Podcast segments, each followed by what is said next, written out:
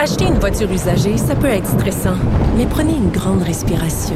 Et imaginez-vous avec un rapport d'historique de véhicule Carfax Canada qui peut vous signaler les accidents antérieurs, les rappels et plus encore. Carfax Canada.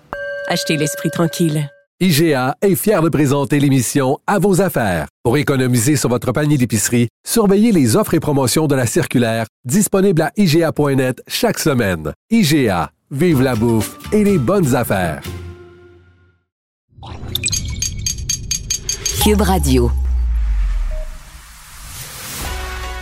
Il manie l'idée, la réflexion, la persuasion, le silence. Mario Dumont. Informé, cultivé, rigoureux. Il n'est jamais à court d'arguments. Mario Dumont. Pour savoir et comprendre. Bonjour tout le monde, bienvenue à Cube Radio. Ben, hier, à pareille heure, on apprenait avec euh, stupéfaction euh, le départ de Sophie Brochu, départ surprise de son poste de présidente d'Hydro-Québec. Ça aura lieu au mois d'avril. Euh, ben, Aujourd'hui, le premier ministre, M. Legault, avait une conférence de presse. Première occasion, écoutez, ça reste général, il n'y a probablement rien de décidé encore, mais première occasion pour lui quand même de répondre aux questions des journalistes sur qui est-ce qu'il cherche, quel genre de profil il cherche pour remplacer euh, Sophie Brochu, euh, François Legault, qui a, qui a été bien ouvert, qui a dit on cherche quelqu'un qui est en mode développement. Il est toujours dans l'idée qu'il faut redévelopper euh, par tous les moyens, euh, nouveaux barrages, économie d'énergie, euh, éolienne, mais qu'il faut développer une puissance de un demi Hydro-Québec de plus euh, pour répondre à tous les besoins d'électrification, des transports, des industries, etc. ça prendra quelqu'un qui est capable de travailler en équipe et qui est en mode développement. Et tout de suite, on rejoint l'équipe de 100% Nouvelles. 15h30, c'est le moment d'aller retrouver notre collègue Mario Dumont. Bon après-midi, Mario. Bonjour. Le premier ministre François Legault a réagi euh, cet avant-midi au départ de Sophie Brochu. Comment tu l'as trouvé, toi, dans, ses explications qu'il a fournies? Il n'y a pas vraiment d'explication. C'est-à-dire que essentiellement, lui, est, en mode continuité, fait un peu d'abstraction mhm. mentale là, euh, avec le, départ ou les motifs du départ de Mme Brochu, parle positivement de son mandat, là, de la, de la du mandat de trois ans qu'elle aura accompli, du rôle qu'elle a joué, dit qu'il l'aimait bien. Mais pour le reste, lui, est déjà, bon, Hydro-Québec continue, puis on a des opportunités extraordinaires, puis on reste, dire, le prochain président devra être en mode développement. C'est peut-être la phrase qu'il faut retenir euh, de cette conférence de presse-là. On veut quelqu'un qui va bien dire diriger l'équipe, être capable de travailler en équipe, mais qui va être en mode euh, développement.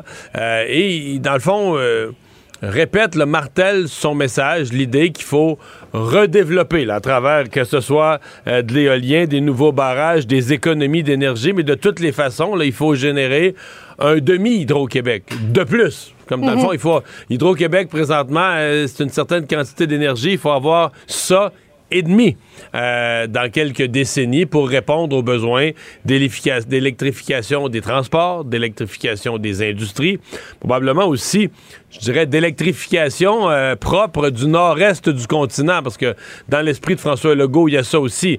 Euh, on fournit une énergie propre qui va permettre à l'État de New York, à l'État du Massachusetts, au, du Massachusetts, aux grandes villes, Boston, New York, de, de s'approvisionner en énergie québécoise, au moins en partie. Donc, mhm. euh, il était, était, sur son message et, bon, on sent qu'il n'y a pas tant que ça le goût d'en parler du départ de, Sophie Brochu comme tel. Mais à, la, question suivante, justement, quel type de profil, profil personne, euh, le gouvernement cherche pour remplacer Mme Brochu? Voici ce qu'il a répondu cherche quelqu'un, évidemment, qui va être en mode développement, étant donné qu'il faut augmenter de 50% la capacité euh, d'Hydro-Québec.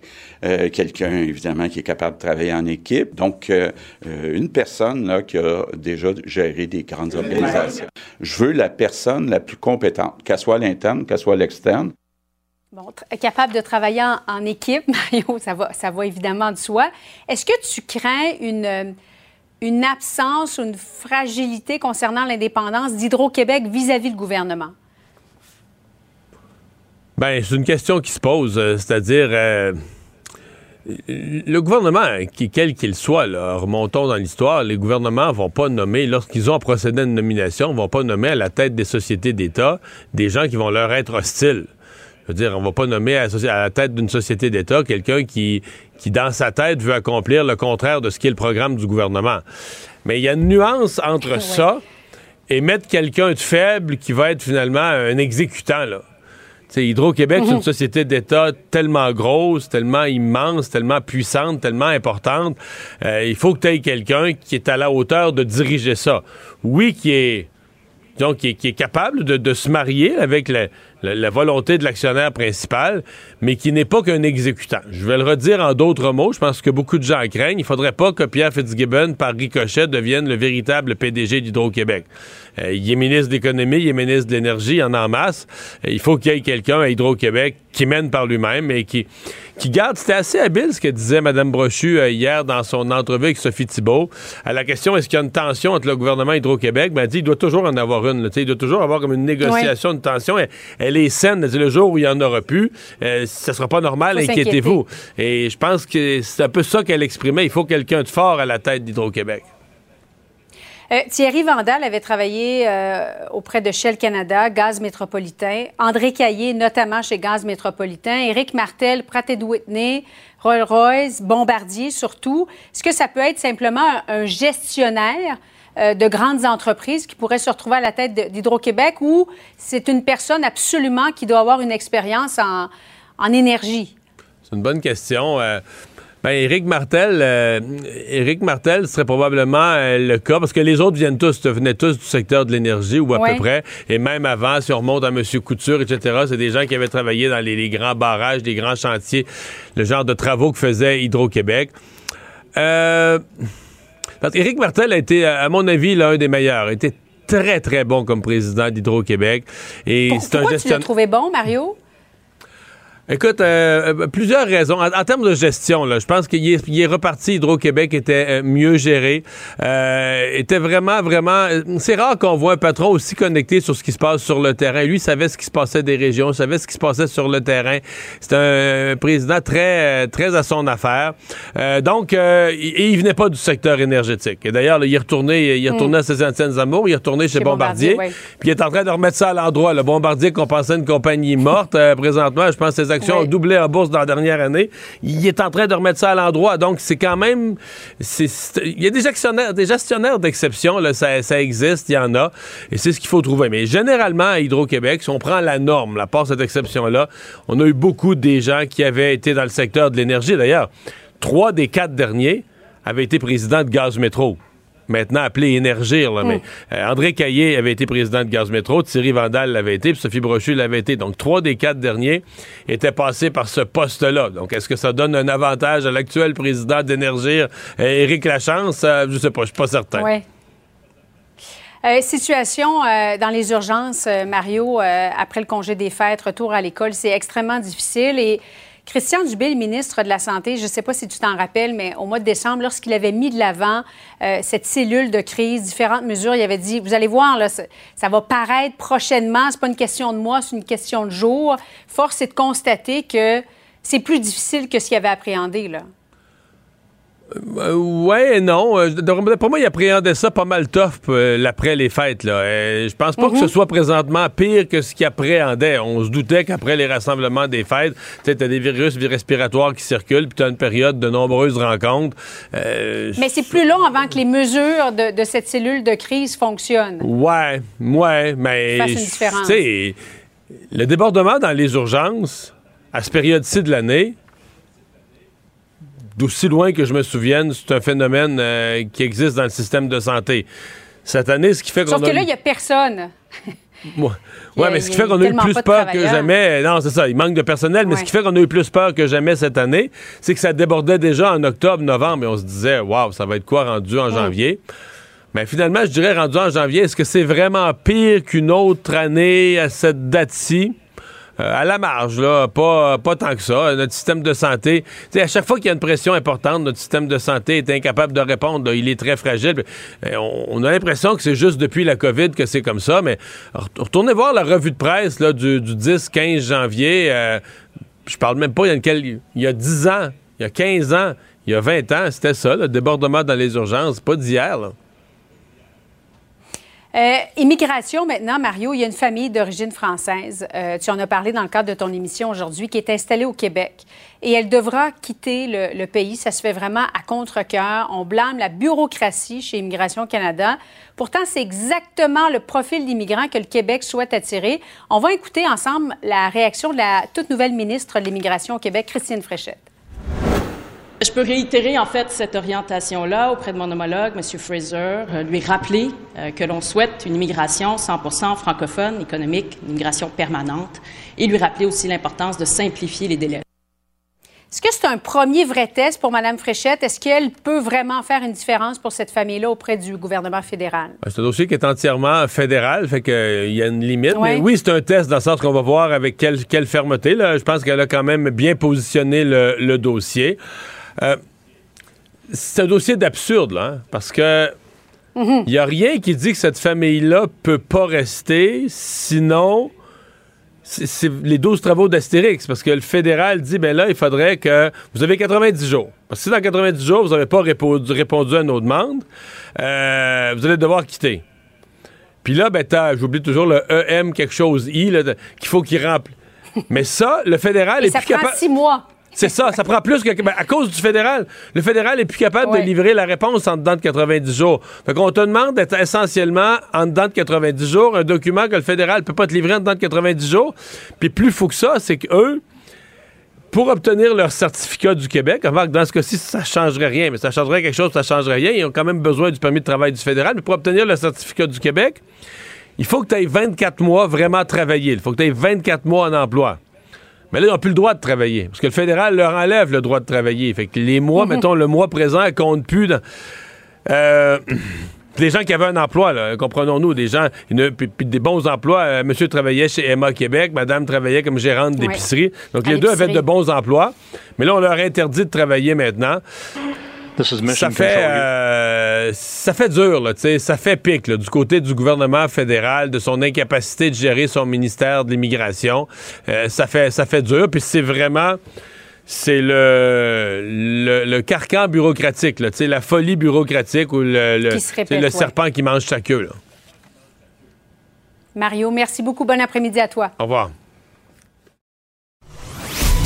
Savoir et comprendre l'actualité. Alexandre Morand-Villouellette. Alors, Alexandre, ben, euh, grosse euh, tempête de neige. Euh, bon, plus au sud du Québec, je comprends que pour Montréal, c'est plus une tempête de mélange de précipitations. Oui, ça va changer, mais il y a quand même des bulletins météorologiques spéciaux qui ont été émis un peu partout par Environnement Canada dans la province. On parle de la grande région de Montréal, Québec, Laurentide, la Naudière et la Mauricie, mais c'est surtout parce que l'arrivée de tout ça demain va quand même être marquée là en ce jeudi. Ben, de plusieurs transformations. Oui, tu dis de la pluie, mais au départ, ça va surtout être bout de la neige et beaucoup, il y a des régions qui vont recevoir jusqu'à 40 cm tout au long de cette tempête qui va frapper demain, donc jeudi en soirée, qui va se poursuivre vendredi, se transformer en pluie, puis se retransformer en neige pour certaines régions. Mais durant cette phase... Avec peut-être du verglas entre les deux. Ben, c'est ça, la phase de transition qui risque de causer quand même de la pluie verglaçante sur les routes. Donc, on peut s'attendre à ce que ce, il y ait des conditions assez difficiles, merci, euh, dans cet épisode de verglas. Ça risque de redevenir après ça, comme je le disais, de la neige jusqu'à la journée de samedi. Donc, les amateurs de sport d'hiver qui vont peut-être être enfin comblés, ceux qui attendent de la neige, skieurs, ouais, motoneigistes. Ce matin, ce matin, à LCN, j'ai parlé au président de la Fédération des motoneigistes. Euh, les sentiers au Québec sont ouverts présentement à 45% seulement. Puis on comprend bien que le 45% n'est pas réparti euh, également entre chacune des régions. Il y a des régions où il y a à peu près rien d'ouvert. Euh, mais on n'est même pas encore rendu au quoi passer le 10 janvier. La moitié des sentiers ouverts. Il dit qu'il est environ trois semaines en retard sur la, normale. Oui, c'est sûr que ça, ça, amène certaines inquiétudes puis nous laisse envisager ce que pourrait être les hivers du futur. Ceux qui n'aiment pas la neige vont peut-être s'en réjouir, mais là, ceux qui l'aiment, c'est en fait leur tour d'être heureux pour cette semaine, selon toute vraisemblance. Il ne mord pas à l'hameçon des fausses nouvelles. Mario Dumont a de vraies bonnes sources. Ah, pour les amateurs de, de lutte, la, la, WWE, la plus grande fédération euh, aux États-Unis, mais qui est une fédération, mais qui est d'abord et avant tout une business. Là. Euh, la WWE, ça vous tente, là, cet après-midi, euh, il vous reste 17 minutes, le marché boursier est ouvert. Vous pouvez devenir actionnaire de la WWE. D'ailleurs, je pense que c'est une assez bonne business qui a donné des rendements ces dernières années. Il y a eu pas mal d'instabilité ces derniers temps. le PDG célèbre, qui participé au show d'ailleurs de temps en temps, Vince McMahon, euh, qui avait quitté et là, euh, est revenu, c'est sa fille et son gendre qui avaient pris, entre autres, la direction, Stéphanie McMahon. Mais là, euh, c'est euh, lui qui est revenu. Et selon la rumeur et selon ce que les amateurs de lutte ont cru comprendre au cours des dernières heures, euh, il est pas revenu pour le gérer à long terme. Il est devenu pour vendre, il est revenu pour vendre la business euh, à des intérêts, semble-t-il, d'Arabie Saoudite, un fonds d'investissement d'Arabie Saoudite. Pat Laprade, historien, spécialiste de la lutte, animateur à TVA Sport lors des galas euh, de lutte et animateur du podcast ici, Les Antipodes de la lutte. Salut Pat. Salut Mario. Bon, euh, d'abord, est-ce, qu'il faut prendre au sérieux cette histoire de la WWE vendue à un fonds saoudien? Ben, je pense qu'il n'y a pas de fumée sans feu. Euh, ce matin, hier soir, ça semblait être déjà dans la poche. Et là, ce matin, on, lit que bon, on commence à démentir la, la rumeur d'hier soir. Je pense qu'il n'y a pas de fumée sans feu. Euh, euh, oui, la WWE est à vendre en ce moment. Tu disais tantôt, Vince McMahon, euh, il n'est pas revenu pour la, la, la, gérer. Ça, tu vois, c'est une information qui est qu'on ne sait pas encore. La, rumeur dit que Vince McMahon cherche à trouver un acheteur qui va lui permettre de revenir à la tête de la compagnie. Parce qu'il faut savoir que quand Vince McMahon est parti cet été, il est parti suite à des allégations d'agression sexuelle et également des accusations euh, de ne pas avoir déclaré de l'argent qu'il a euh, donné à des femmes pour assurer leur silence et de ne pas avoir déclaré cet argent-là dans les états financiers de la compagnie. et ça, c'est difficilement compatible avec une compagnie cotée en bourse, parce qu'une compagnie cotée à bourse, il y a euh, un aspect réputationnel, il y a des rapports publics à faire, etc. Il y a un conseil d'administration.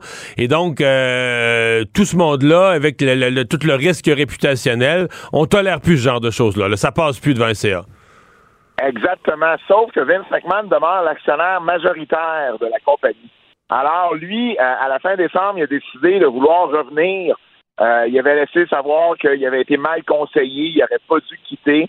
Et là, ben, il a forcé la main au conseil d'administration en disant, ben, si vous me reprenez pas dans le conseil, dans le CA, ben, je vais bloquer toute transaction de vente et toute transaction pour une entente télévisuelle. Et les ententes télévisuelles viennent à échéance en 2024. Donc, il faut commencer à négocier déjà, là.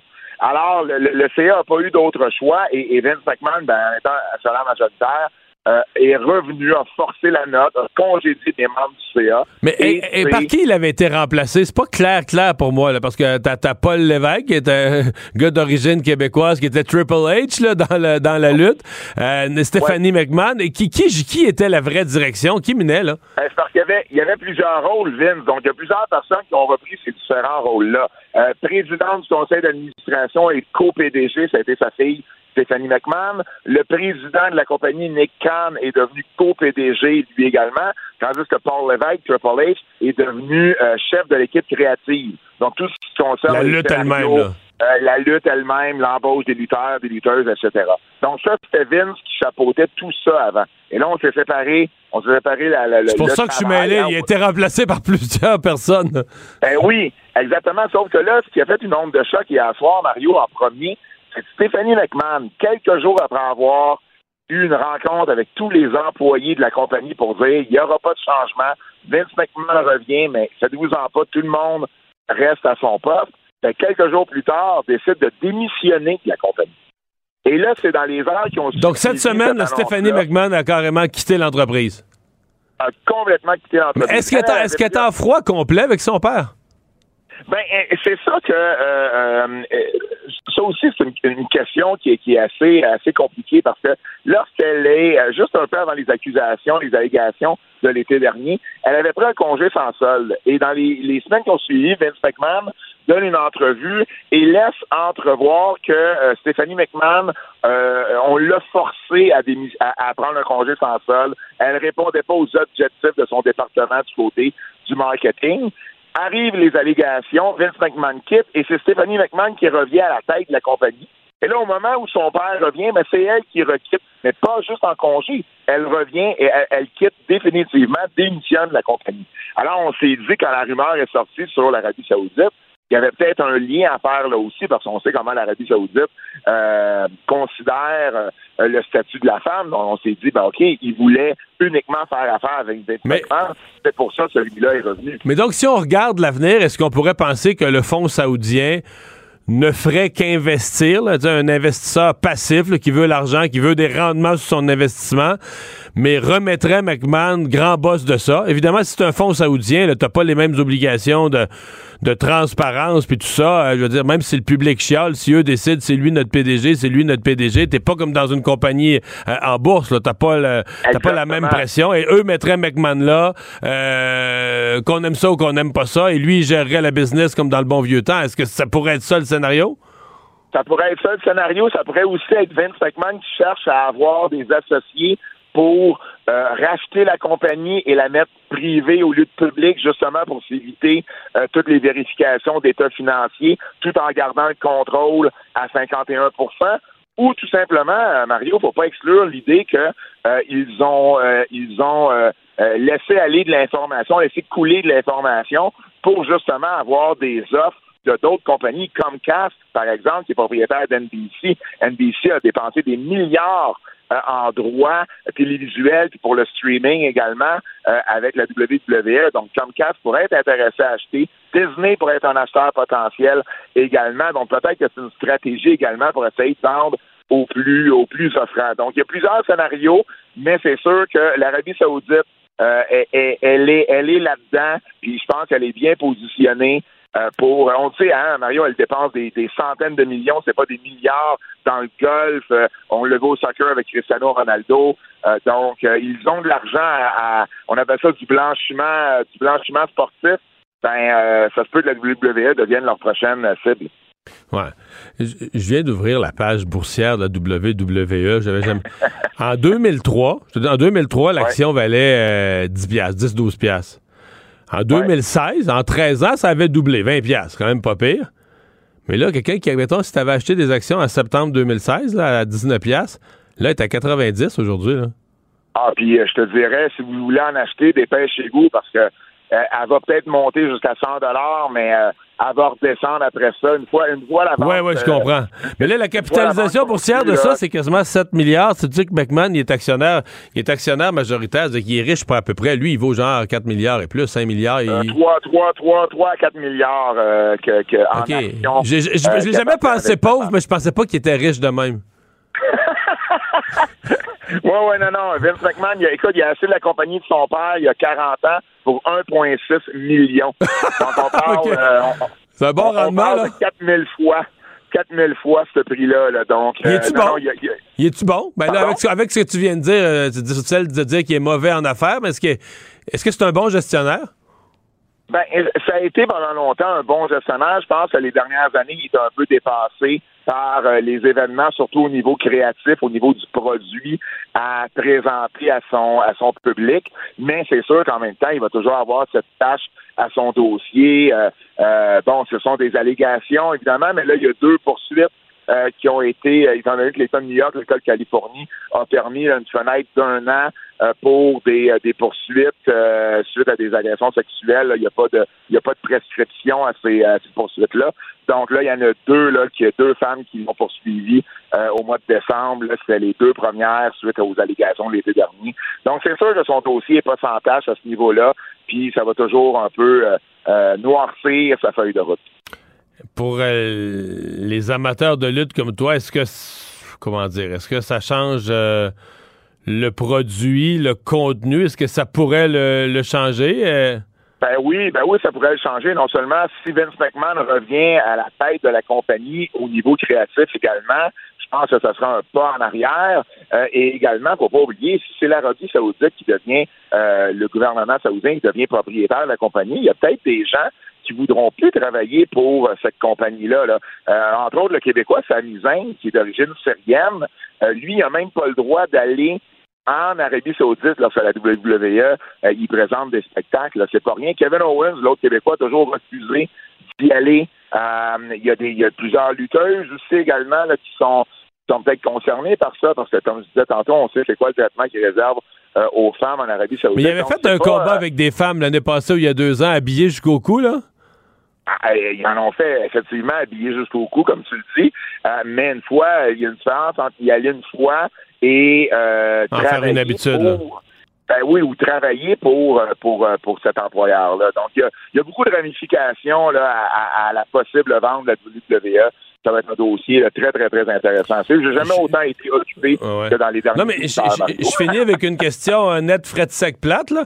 T'es-tu contre ça? Toi, est-ce que tu veux dire c'est quelque chose que tu trouverais regrettable? C'est quelque chose que tu dis idéalement, il faudrait éviter ça, une vente à un fonds saoudien?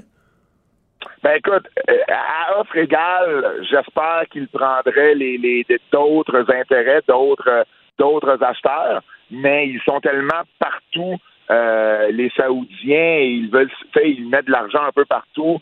Euh, qu'à un moment donné, tu te dis, ben. parce que là, avec l'argent du pétrole, là, ils en ont de l'argent. Ben ils ont de l'argent à investir, ils savent plus quoi faire avec, ils cherchent quoi acheter, là. Tu te dis, est-ce qu'il faut juste se résigner ou au contraire, euh, il faut toujours espérer qu'on va, on va faire le bon choix? Mais j'ose vraiment espérer qu'à offre égale, on va choisir une, une autre offre. Merci, Pat. Salut. Merci, bye bye. Banque Nationale est fière de vous offrir ce commentaire économique. Propulsez votre entreprise avec les solutions bancaires et les conseils d'experts en PME. Avec la Banque Nationale, vous êtes en affaires. Visitez bnc.ca oblique entreprise. Économie, finance, affaires, entrepreneuriat. Francis Gosselin. Salut Francis. Salut Mario. C'est une tradition en début d'année. Les grandes centrales syndicales font reconnaître leurs attentes pour l'année 2023 et les attentes de la FTQ euh, semblent pas en droite ligne avec euh, les plans du gouvernement Legault. Là. pas en droite ligne, non, mais euh, donc c'était effectivement un peu comme les vœux, si tu veux, du président. donc c'était aujourd'hui Daniel Boyer, le président de la FTQ, qui faisait sa comme on dit, sa conférence de presse de début d'année. C'est sa dernière, lui, si je ne me trompe pas, il s'en va, là. Il a annoncé, c'était au prochain congrès, il quitte, là. Euh, j'aurais envie de dire qu'il est peut-être temps, là, parce que c'était comme une drôle de conférence de ah presse, Mario. Euh, évidemment, donc, euh, il s'oppose là, à tout ce que ce qu'incarne le gouvernement Legault, si tu veux, d'une certaine manière. Donc, euh, il est très inquiet de la, de la pauvreté, ce qui est aussi assez étrange, Mario, parce que j'ai fouillé la chose. Tu sais, je me dis, je suis pas insensible à, la pauvreté au Québec, mais au Canada et au Québec, depuis 2012, la pauvreté est strictement décroissante. Là, tu sais, fait qu'on est passé de 15% de la population qui vit sous le seuil à 6,4% en une décennie, ce qui est quand même une immense progression. Puis peu importe les indicateurs quand tu regardes, un autre indicateur, c'est la moitié du salaire médian. Euh, là-dessus, on est passé de 12 à 9 Fait que, tous les indicateurs montrent qu'il n'y a jamais eu aussi peu de gens pauvres au Canada et au Québec. Mais euh, pour une raison que j'ignore, M. Boyer s'en inquiète aujourd'hui dans sa conférence de presse. Euh, il dit s'opposer aux baisses d'impôts, évidemment. Euh, il accuse les patrons millionnaires d'être ceux qui, euh, qui sont euh, qui défendent ce type de choses-là, ce qui est quand même aussi un peu bizarre. parce que le Fonds de solidarité de la FTQ s'associe avec certains de ceux-ci pour faire de bonnes affaires quand même. Oui, aussi, ben effectivement. Fait que je sais pas s'il parle à son homologue là, au fond, là, mais en tout cas, il devrait peut-être prendre des cues ailleurs. Puis l'élément qui est un peu ben, pas drôle, mais tu à quelque part, c'est du posturing politique, c'est que M. Boyer exige, là, puis le, le Parti québécois a fait la même chose hier d'ailleurs, euh, qu'on rehausse le salaire minimum à 18 de l'heure, ce qui serait une augmentation de 27, presque 30% par rapport à ce que c'est aujourd'hui. Je suis, Mario, très en faveur qu'on augmente le salaire minimum de 3 à 4% par année, toutes les années jusqu'à la fin des temps. Mais d'augmenter de 30% dans une année, un, je pense que ça s'est jamais vu. Puis deux, tu sais, je me demande, c'est quoi la stratégie de communication qu'il y a derrière ça? Tu sais, on pourrait aussi dire 28 ou 58, tant qu'à lancer des chiffres un petit peu dans les airs. Euh, donc, ça n'a pas vraiment, comment dire, ça n'a pas vraiment rapport là, comme sortie aujourd'hui perdu. Donc, j'ai essayé de trouver ce qu'il y avait dans cette sortie. Mais c'est d'être contre les baisses d'impôts, c'est dans l'ordre des choses. Je veux dire, euh, entre autres, une centrale syndicale qui représente beaucoup d'employés du secteur public, qui veulent que le gouvernement ait le plus de revenus, le plus de marge de manœuvre possible pour augmenter les salaires dans le secteur public. Je veux dire, c'est.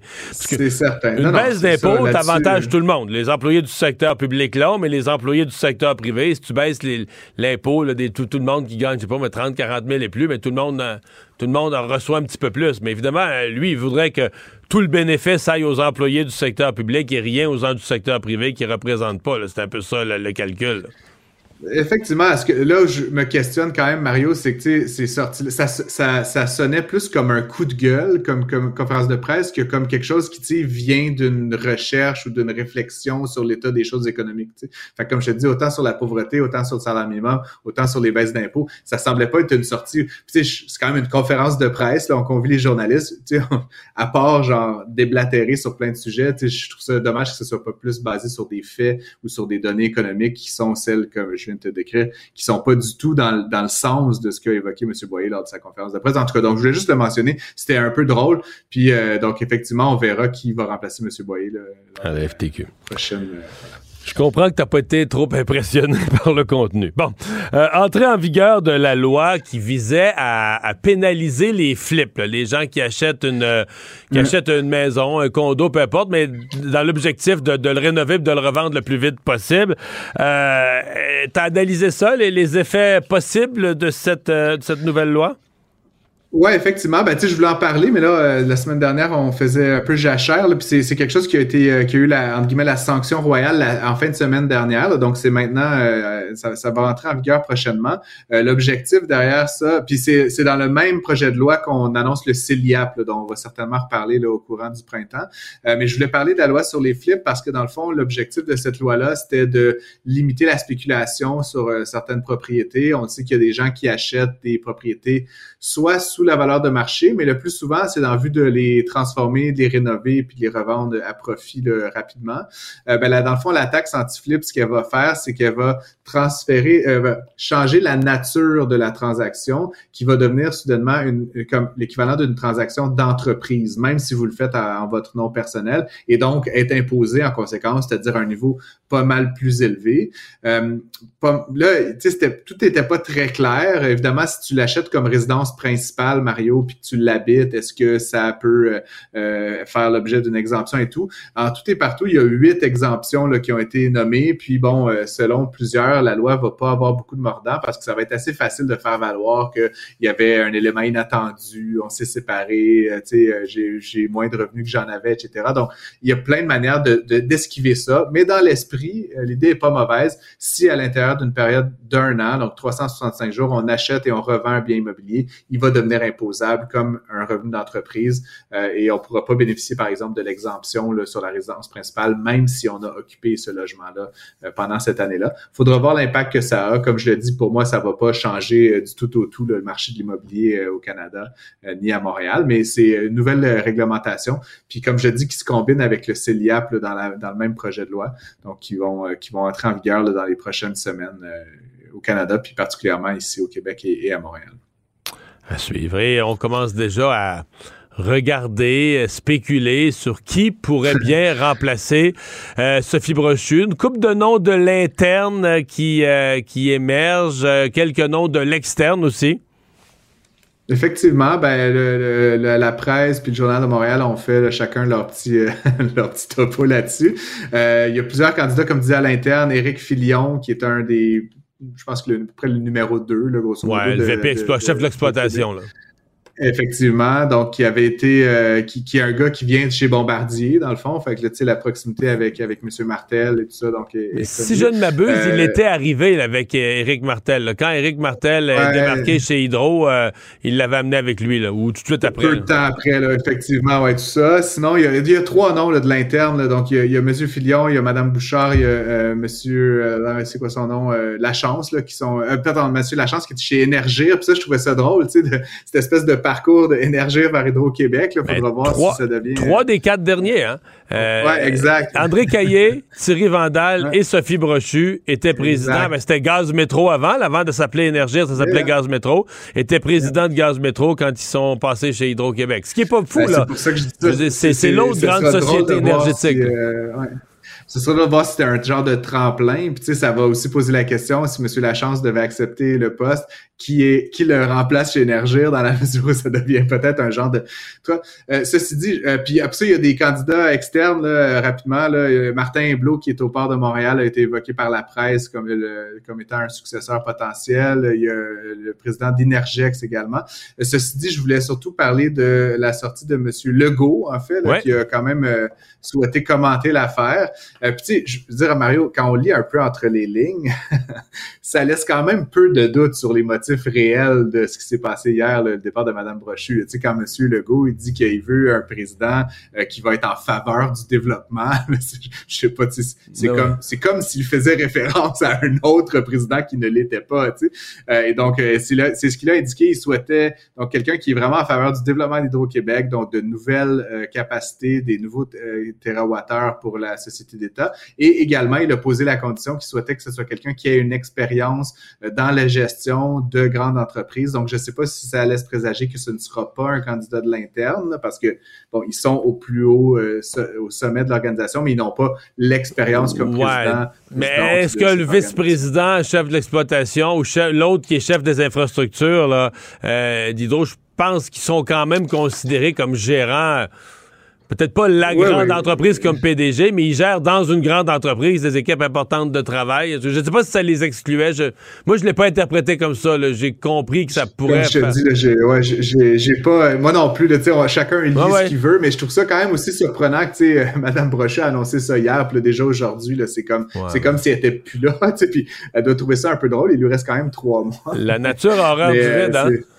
Oui, ouais, c'est ça, exactement. Donc, pas beaucoup de spéculation. tu sais, ça a été, euh, c'était drôle ce matin, euh, euh, Mario, j'avais, j'avais rencontre avec une, une, une, collègue à moi puis qui avait pas entendu parler de ça. Puis j'étais comme, où, où étais-tu depuis 24 heures? T'es-tu caché sous une roche? Donc, en ce qui me concerne, ça va clore le dossier pour cette semaine, en tout cas. Mais, on va certainement en reparler prochainement. Ouais. Dans le cas de M. Letellier d'Inergex, qui a certainement, parce que dans le fond, Inergex, c'est une c'est une société qui produit de l'électricité euh, privée. Là. Euh, c'est juste que moi, j'entends des gens qui disent que ça pourrait être le numéro un des candidats là, en termes d'expérience et tout ça. Le problème, c'est que lui, il est co-actionnaire. Euh, Hydro-Québec est un de ses actionnaires. Hydro-Québec est un des investisseurs dans Inergex. Alors euh, là, tu peux pas être, tu peux pas devenir PDG d'une société d'État qui est un investisseur dans une business. Donc, euh, faudrait qu'ils se hmm. départissent de toutes ces actions d'énergie. je pense que qu'ils mettent dans une fiducie sans droit de regard, quelque chose comme ça. Puis je pense pas que ce serait suffisant. Euh, puis, je pense pas que lui va lâcher Energex, c'est comme le projet de l'affaire de sa vie euh, présentement qui va payer. Oui, oui, puis tu sais, je veux dire, à la fin, euh, c'est aussi pas du tout la même, tu sais, le, même mindset. Là. Energex, c'est une, entreprise, c'est une belle entreprise là, qui a une valorisation boursière de, de 3-4 milliards, là, mais c'est quelques centaines d'employés, tu sais, puis avec un potentiel de croissance important et tout ça, mais tu sais, c'est vraiment une aventure plus type entrepreneuriale. Hydro-Québec, on va se le dire, oui, on veut du développement et tout, mais tu sais, ça progresse à un rythme, puis avec tout le volet politique. C'est un géant qui avance au pas euh, à, la vitesse de. à, pas de géant. Ouais, euh, pas à pas de géant, ouais, à pas de, à pas de grosse entreprise ouais, euh, c'est ça, Donc c'est un autre vibe, mais il faudra voir. Voilà. Faudra voir. À, demain. Bye. Acheter une voiture usagée sans connaître son historique, ça peut être stressant. Mais prenez une pause. Et procurez-vous un rapport d'historique de véhicule Carfax Canada pour vous éviter du stress inutile. Carfax Canada. Achetez l'esprit tranquille. IGA est fier de présenter l'émission À vos affaires. Pour économiser sur votre panier d'épicerie, surveillez les offres et promotions de la circulaire disponible à IGA.net chaque semaine. IGA, vive la bouffe et les bonnes affaires. La Banque Q est reconnue pour faire valoir vos avoirs sans vous les prendre. Mais quand vous pensez à votre premier compte bancaire, tu sais, dans le temps à l'école, vous faisiez vos dépôts avec vos scènes dans la petite enveloppe. Hmm, c'était bien beau. Mais avec le temps, à ce compte-là vous a coûté des milliers de dollars en frais, puis vous ne faites pas une scène d'intérêt. Avec la banque Q, vous obtenez des intérêts élevés et aucun frais sur vos services bancaires courants. Autrement dit, ça fait pas mal plus de scènes dans votre enveloppe, ça. Banque Q, Faites valoir vos avoirs. Visitez banqueq.ca pour en savoir plus. Il nage avec les mots des politiciens comme un poisson dans l'eau. Mario Dumont. Pour savoir et comprendre. Cube Radio.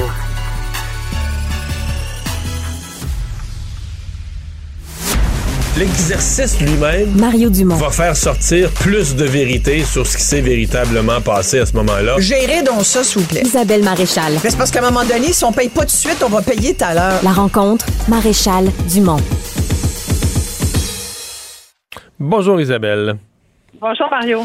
Alors, tu veux me parler de ce cas, euh, bon, plus de, Serge Rivard, homme de Saint-Jean-sur-Richelieu, euh, qui s'est fait passer sous je sais plus combien de, de noms, de, De prénoms et de noms, de famille, oui. là, de faux noms, euh, et a, euh, à chaque fois, là, inventant, euh, se présentant comme un homme riche, mais dont malheureusement, qui avait des nouvelles conjointes qui recrutaient sur les réseaux sociaux, mais là, malheureusement, cette semaine, son compte est gelé, patati patata, et donc même s'il se présentait comme un homme de grande fortune, un homme très riche qui allait permettre à ses femmes une vie confortable, cette semaine, il fallait qu'elle y prête de l'argent. Exactement. Écoute, c'est un cas tellement typique de fraude amoureuse, appelée aussi fraude aux sentiments. euh, bref, c'est une arnaque, c'est un crime économique, mais ça dépasse le crime économique. C'est une arnaque qui est basée sur des fausses prétentions de je t'aime mon amour.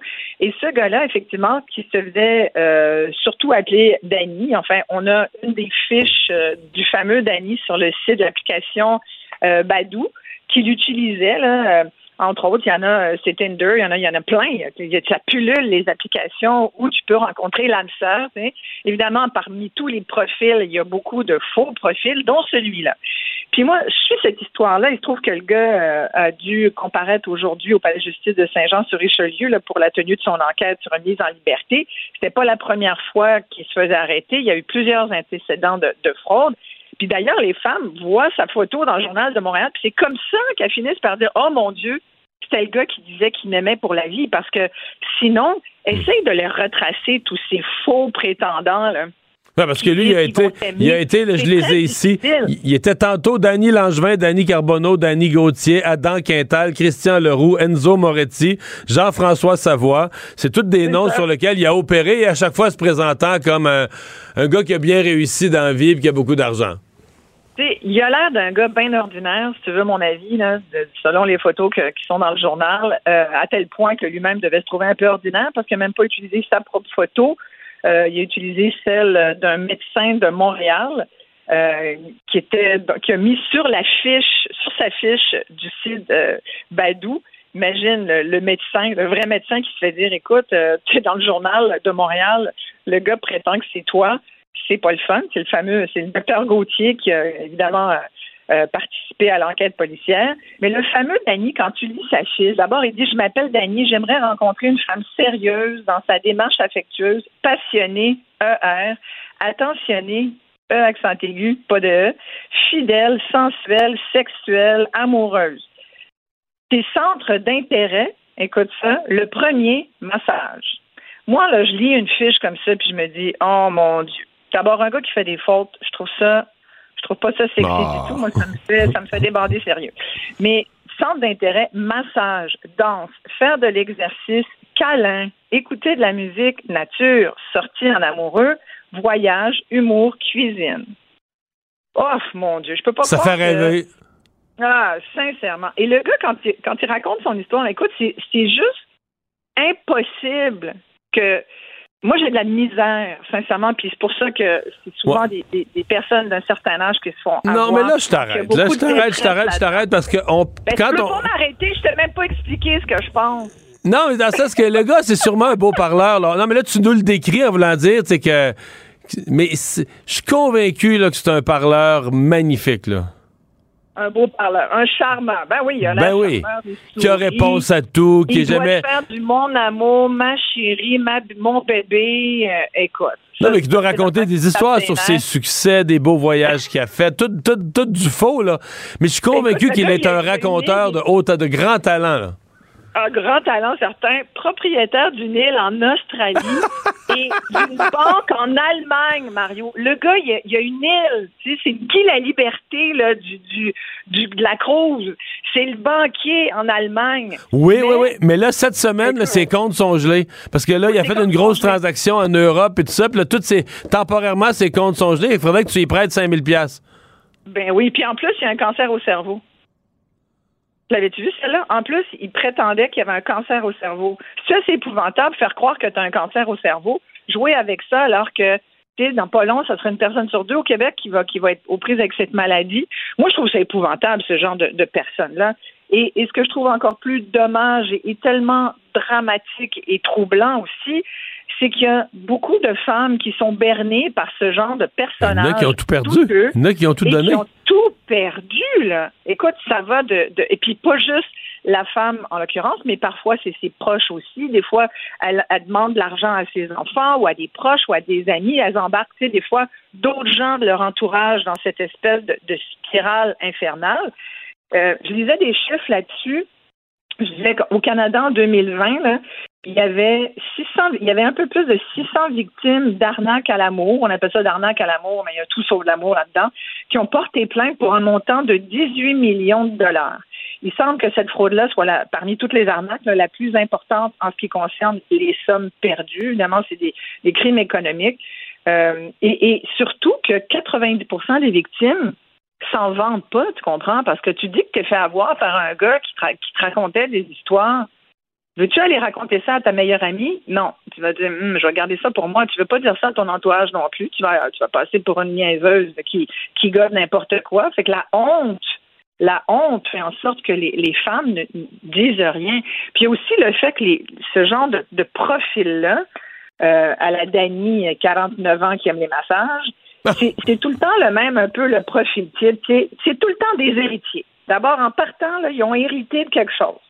C'est des héritiers, des, Pardon, des multimillionnaires, et ils veulent vivre une grande histoire d'amour avec une partenaire. Puis tu as envie de dire, comment ça se fait que tu ne l'as pas trouvé jusqu'à maintenant? Comment ça se fait que tu es obligé d'aller sur un site? Est-ce qu'un multimillionnaire, banquier et propriétaire d'une île en Australie aurait du temps à perdre sur un site comme Badou? Sincèrement, déjà là, en partant, moi, ça m'allumerait un drapeau jaune. Ça, je me disais, il semble qu'il y a quelque chose qui cloche. Puis après, ben, c'est dans la façon de parler. Souvent, tu vois que ce genre de personnes-là, tu sais, je te disais tout à l'heure les fraudes, puis me dis, ouais, ouais. Mais en même temps, ça prouve que c'est des gens qui n'ont ont pas beaucoup d'éducation, ils n'ont pas beaucoup de vocabulaire. Si tu prétends que tu es banquier, que tu fais des grosses transactions, faut toujours bien que tu saches lire des contrats, non? Puis que tu saches mettre euh, sujet, verbe, complément. On peut-tu pousser à subordonner de coordination? Tu sais, oh, ça devient trop compliqué. Comprends? Écoute, je lisais un message, là, que j'ai trouvé d'un de ces arnaqueurs en série. ça disait Mon amour, je me suis fait agresser par des bandits après faire le retrait d'argent pour donner au docteur. Ils m'ont tout pris, mon amour. L'argent que j'ai retiré, j'ai plus rien, ma chérie. Je sais plus comment faire pour payer le dernier montant que le docteur m'a demandé pour l'opération de ma mère. Souvent aussi, dans le profil, ils ont une maman malade. Ça, l'héritier qui veut vivre une grande histoire d'amour, qui est banquier et propriétaire d'une île déserte, a souvent une mère malade. Et une mère malade. fait que déjà, je t'enligne le profil. Après ça, vous ne pourrez pas dire qu'on ne vous a pas prévenu. Et là, il continue, puis il dit Ils m'ont pris ma carte bancaire, je sais plus comment faire mon amour. Il y a beaucoup de mon amour puis ma chérie, hein, souvent parce qu'il faut qu'ils te rappellent qu'ils t'aiment tellement. C'est des lovers, c'est des lovers. Ah, c'est des lovers. Là, il dit En plus, là, je me suis fait attaquer souvent, ils se font attaquer aussi. Ça, ça c'est fascinant. Ils ont une vie trépidante, Mario, parce qu'ils se font souvent attaquer par d'autres bandits, Moi, ça ne me viendrait pas de raconter une histoire pareille. mais quand tu es un bandit, sans doute que des bandits t'en voient partout. Mais c'est parce qu'ils sont tous des raconteurs merveilleux. Ils ben savent toujours là et moi, ce qui me frappe de ces menteurs-là, c'est qu'ils sont jamais coincés. Mettons, la femme se met à se méfier. Là. Ben, voyons donc, ça fait trois fois qu'il a besoin d'argent pour toutes sortes d'histoires, toujours tellement différentes, mais qu'à chaque fois, là, ça, l'entonnoir nous amène à ça. Un, il a besoin d'argent à la fin. Elle se dit, tiens, je vais le tester. Je vais lui envoyer une petite question piège. C'est sûr qu'il passe le test. 100 fois sur 100, pas 99, là. 100 fois sur 100, il passe le test. Réponse immédiate, pertinente. Ben oui, mais là, là, là. Euh, sont jamais déculottés. Un vrai bon manipulateur, menteur, bullshitter, il est jamais déculotté. Au contraire, il, va renforcer, il va trouver une réponse tellement forte. Ben justement, là, tatati, tatata, il va t'inventer quelque chose qui va renforcer son histoire plutôt que de se faire déculoter. Tout à fait. Puis en plus, il va souvent, moi j'en ai interviewé beaucoup là, des victimes de ce genre de crime au fil des ans. Et, elles ont aussi souvent un peu malheureusement un profil similaire, c'est-à-dire ce sont beaucoup des femmes qui euh, euh, qui arrivent à un certain âge, qui se sentent seules, euh, qui ont un, petit pécule, puis qui, qui veulent profiter de la vie, puis qui se disent ben moi j'ai pas tourné le dos à l'amour, j'aimerais ça avoir un partenaire. Tu sais, c'est toutes des bonnes raisons là pour essayer de rencontrer quelqu'un. Puis je tu sais, je parlais des applications. Il y en a qui font œuvre utile aussi. Tu sais, on connaît ces histoires de gens qui sont rencontrés sur sur euh, Tinder et autres, euh, et puis qui ont, qui ont fait des bébés, puis qui coulent encore un parfait amour. Mais, mais malheureusement, ces, ces femmes dont je te parle qui se font avoir euh, sont aussi très influençables. moi, j'avoue que j'ai de la difficulté à, m'expliquer comment tu peux envoyer. Moi, j'en avais même interviewé une de ces femmes qui a envoyé. Là, ça, écoute, il lui avait vidé son cœur et son compte en banque. Les, les, les, personnes en ressortent vidées, mais le compte en, en banque aussi, puis il ne reste plus rien. Elle y avait donné quelque chose comme 120 000 Non, c'est ça, c'est pas incroyable. Les montants, c'est pas mais imaginable. elle l'avait jamais vu. Elle ne l'avait jamais vu, là. Tu sais, ça, ça, ça, avait été des échanges de photos. Il racontait qu'il était en Afrique, qu'il revenait, qu'il devait se voir. Ils ont eu que des rendez-vous manqués. Ils devaient se voir à un moment donné à Paris. Écoute, as-tu reçu mon billet d'avion? Non, je l'ai pas reçu. Ah, écoute, c'est trop tard, je t'en renvoie un autre. Achète un billet d'avion. Écoute, la femme, elle s'est rendue en Europe en espérant le rencontrer. Une histoire abracadabrante tirée par les cheveux. Finalement, il y avait eu un accident de voiture. Je vois, il y a tout le temps, je te dis, c'est James Bond, ces gars-là. Ils ont des, péripéties incroyables. Ils manquent toujours leur train où ils se font euh, où ils ont un accident de voiture, où ils se font interpeller par, euh, par la police pour souder. Bref, tout sauf la vérité. Mais, mais c'est extrêmement dommageable. Et quand euh, je suis allée sur le site de la FADOC aussi, parce que parmi, euh, parmi les victimes, je disais, beaucoup de, dames d'un certain âge. Et, et, on le rappelle, faites attention. Selon le Centre antifraude du Canada, euh, c'est ce que le site de la FADOC nous dit, c'est vraiment la fraude sentimentale ici. Doit, ils disent que c'est le second type de fraude qui a entraîné les plus importantes pertes financières au Canada en 2021. Et euh, on parle de presque 2000 plaintes en matière de fraude sentimentale au Canada pour presque, c'est pour plus de 18 millions et demi de dollars volés. Mais on dit, en fait, dans, les, dans la réalité, ça devrait être beaucoup plus que ça parce qu'on estime que moins de 5% des victimes de fraude signalent leur expérience aux organismes qui sont chargés d'appliquer la loi. Fait que moi, j'ai envie de dire aux gens, des fois, on se sent seul, puis on est prêt à aller passer une soirée un peu avec euh, n'importe qui et surtout quelqu'un qu'on connaît pas, mais faites attention, faites preuve de prudence. Puis tu parlais des manipulateurs, il y en a vraiment beaucoup, puis ils sont ils sont tellement bons. Parfois même l'entourage s'en rend compte, puis ils essayent de ramener euh, leur mère, leur sœur ou leur ami, puis euh, dans la réalité, puis dire regarde, ça n'a pas de bon sens. Gars, donnez-y rendez-vous, voir, puis on va y aller, puis on va le spotter de loin, puis on va on va voir. Puis on, va le suivre à la rigueur, puis on va voir ce qui reste, puis on va on va, on va enquêter un peu sur lui. Tu sais, comment tu peux demander des milliers de dollars à quelqu'un comme ça sans, sans même savoir ou sans avoir donné ton adresse, tu sais, bon. Et, euh, même les, les, proches le disent, on a tout fait pour essayer de sortir euh, notre, notre ami, notre mère des mains de cette personne-là, mais il n'y a rien à faire parce que le manipulateur va dire Ah, tu vois, ta famille essaye de te contrôler, tes amis veulent, t'éloigner de moi. Tu vois, ma chérie, mon amour, qu'est-ce qu'ils essayent de faire? Tu n'es plus une enfant, euh, sois autonome. on va chercher là, dans les fibres très profondes et intimes de la personne. Fait que ce sont des. Une fois que tu es dans les griffes d'un personnage comme ça, c'est pas évident de t'en sortir. Et c'est certainement avec beaucoup de, de, de troubles et de et de peine que, que tu y arrives. Puis à la fin, ben tu as, effectivement beaucoup de honte. Euh, souvent, tu es pas mal moins riche que tu l'étais. Et, euh, et, moi, je trouve que c'est épouvantable. Ce gars-là devrait aller en prison pour plusieurs années parce que visiblement. Oui, mais ça, c'est la dernière question. Là. c'est ça. comment la justice va traiter le dossier? C'est ce qu'on va pouvoir surveiller dans les euh, jours et semaines à venir. Merci, Isabelle. Merci. Au revoir. Acheter une voiture usagée, ça peut être stressant, mais prenez une grande respiration. Et imaginez-vous avec un rapport d'historique de véhicule Carfax Canada qui peut vous signaler les accidents antérieurs, les rappels et plus encore. Carfax Canada. Achetez l'esprit tranquille. IGA est fier de présenter l'émission À vos affaires. Pour économiser sur votre panier d'épicerie, surveillez les offres et promotions de la circulaire disponible à IGA.net chaque semaine. IGA, vive la bouffe et les bonnes affaires. La Banque Q est reconnue pour faire valoir vos avoirs sans vous les prendre. Mais quand vous pensez à votre premier compte bancaire, tu sais, dans le temps à l'école, vous faisiez vos dépôts avec vos scènes dans la petite enveloppe. Hmm, C'était bien beau. Mais avec le temps, à ce compte-là vous a coûté des milliers de dollars en frais, puis vous ne faites pas une scène d'intérêt. Avec la banque Q, vous obtenez des intérêts élevés et aucun frais sur vos services bancaires courants. Autrement dit, ça fait pas mal plus de scènes dans votre enveloppe, ça. Banque Q, faites valoir vos avoirs. Visitez banqueq.ca pour en savoir plus. Mario Dumont. Une mémoire infaillible. Impossible de lui en passer une petite vite. Alors, des tests euh, ont été faits, en fait, au REM, euh, dont on a reporté l'ouverture officielle de l'automne au printemps. Euh, on a fait des tests et une des volontés, c'était de faire des tests en période de, de conditions météorologiques difficiles. Et donc, ce que la presse a appris, c'est qu'ils en ont fait pendant le dernier verglas et que ben il était mieux de faire des tests parce que ça a effectivement généré une panne. Ça n'a pas résisté. Une voiture a été envoyée euh, dans le verglas et finalement euh, ça n'a pas euh, ça a pas fonctionné. Ça a causé un certain nombre d'ennuis. On a perdu le contact avec les fils, etc. On a été capable de s'attaquer à ça.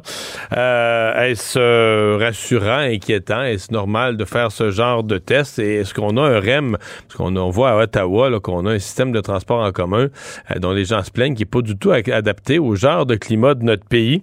Pierre Barriot est expert en planification des transports à l'Université de Montréal. Monsieur Barriot, bonjour.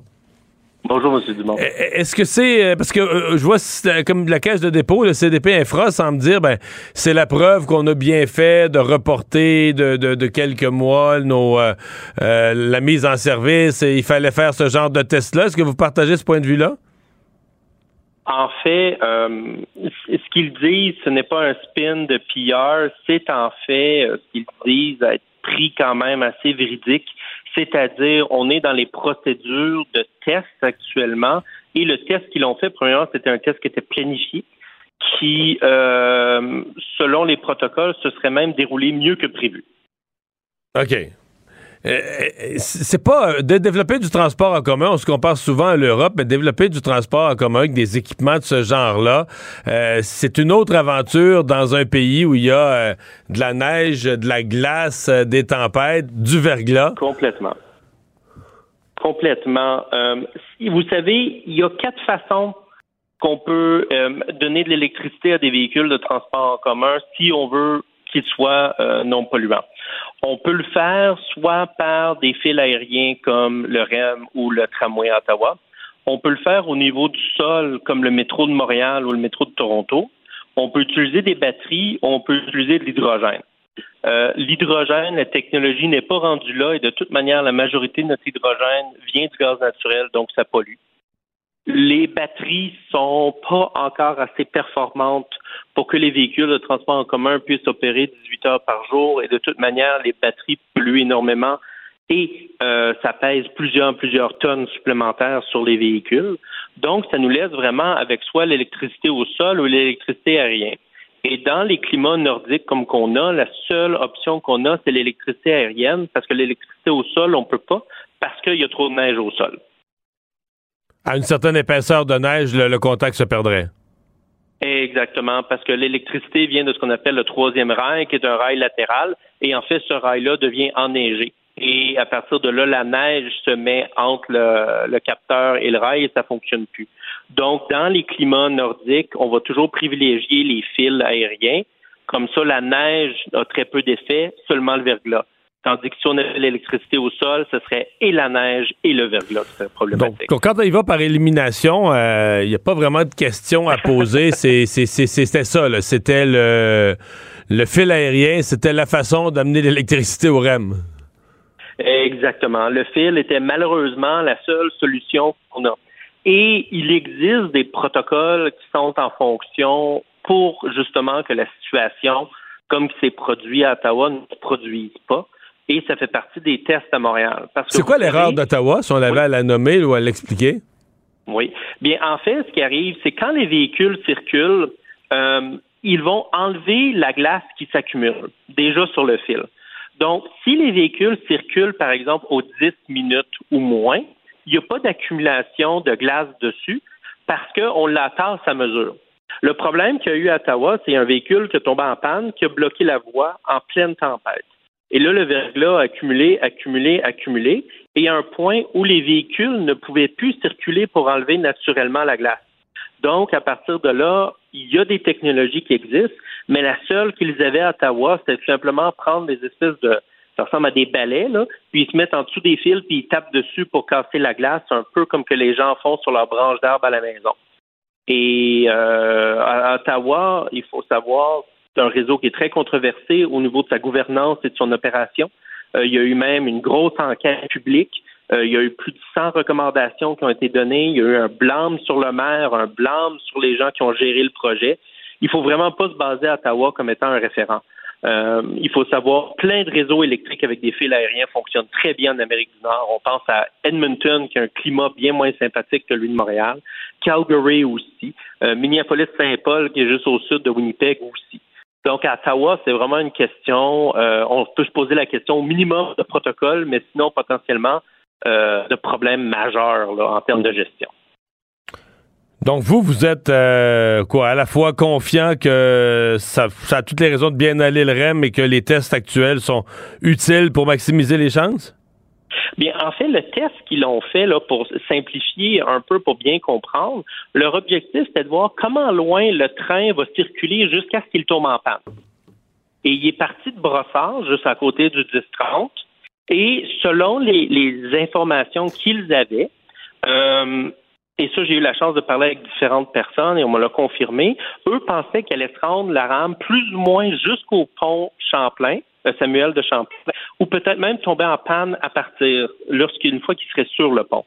Mais finalement, la rame, elle est partie de Brossard, elle a traversé euh, Brossard, elle a traversé le pont Samuel de Champlain, elle a traversé l'île des Sœurs, et elle a finalement tombé en panne seulement une fois euh, proche du Costco sur la rue Bridge à Montréal, juste avant d'arriver au centre-ville. Donc, le test aurait fonctionné au-delà de leurs attentes, des paramètres qu'ils avaient. Parce que c'est comme s'ils envoyaient leur wagon dans des conditions où on savait qu'ils ne pouvaient pas se rendre, là. Exactement. C'est un peu comme les tests qu'on fait là, avec les, euh, les bonhommes blancs là, pour les voitures dans les tests collision. On le sait que la voiture va avoir la collision. Ce qu'on veut savoir, c'est est-ce que la voiture répond bien à la collision? Et la CDPQ, l'autre partie de leur test, c'était de savoir est-ce qu'ils sont capables de ramener le véhicule une fois qu'il tombe en panne. Et ça l'a pris des protocoles, ça leur a pris quelques tentatives, mais ils ont été en mesure de redémarrer la voiture et la voiture est revenue au garage de par elle-même. Donc, les protocoles de sécurité ont fonctionné. La voiture s'est immobilisée, s'est arrêtée et ils ont été en mesure, ultimement, de la ramener. Ils n'ont pas été besoin de la remorquer non plus. Ben, on va espérer que ça va, ça va bien se, se passer, que ces tests vont être utiles. Monsieur Barrio, merci d'avoir été là. Acheter une voiture usagée sans connaître son historique, ça peut être stressant. Mais prenez une pause. Et procurez-vous un rapport d'historique de véhicule Carfax Canada pour vous éviter du stress inutile. Carfax Canada. Achetez l'esprit tranquille. IGA est fier de présenter l'émission À vos affaires. Pour économiser sur votre panier d'épicerie, surveillez les offres et promotions de la circulaire disponible à IGA.net chaque semaine. IGA, vive la bouffe et les bonnes affaires. La Banque Q est reconnue pour faire valoir vos avoirs sans vous les prendre. Mais quand vous pensez à votre premier compte bancaire, tu sais, dans le temps à l'école, vous faisiez vos dépôts avec vos scènes dans la petite enveloppe. Hmm, c'était bien beau. Mais avec le temps, à ce compte-là vous a coûté des milliers de dollars en frais, puis vous ne faites pas une scène d'intérêt. Avec la banque Q, vous obtenez des intérêts élevés et aucun frais sur vos services bancaires courants. Autrement dit, ça fait pas mal plus de scènes dans votre enveloppe, ça. Banque Q, faites valoir vos avoirs. Visitez banqueq.ca pour en savoir plus. Maître vulgarisateur, il explique et communique l'inexplicable. Mario Dumont. Un adolescent de 17 ans poignardé. Une autre femme assassinée. Il est visé par des allégations d'inconduite sexuelle. Les formations politiques s'arrachent le vote des familles. Comment faire fructifier votre argent sans risque? Savoir et comprendre les plus récentes nouvelles qui nous touchent. Tout savoir en 24 minutes. Avec Alexandre Morin-Villouellette et Mario Dumont. En manchette dans cet épisode, grosse tempête de neige attendue sur le Québec jeudi. Le chanteur Corneliu accusé d'avoir drogué deux personnes. Un médecin radié pour une vasectomie ratée et les vols ont repris aux États-Unis après une panne informatique majeure. Tout savoir en 24 minutes. Tout savoir en 24 minutes.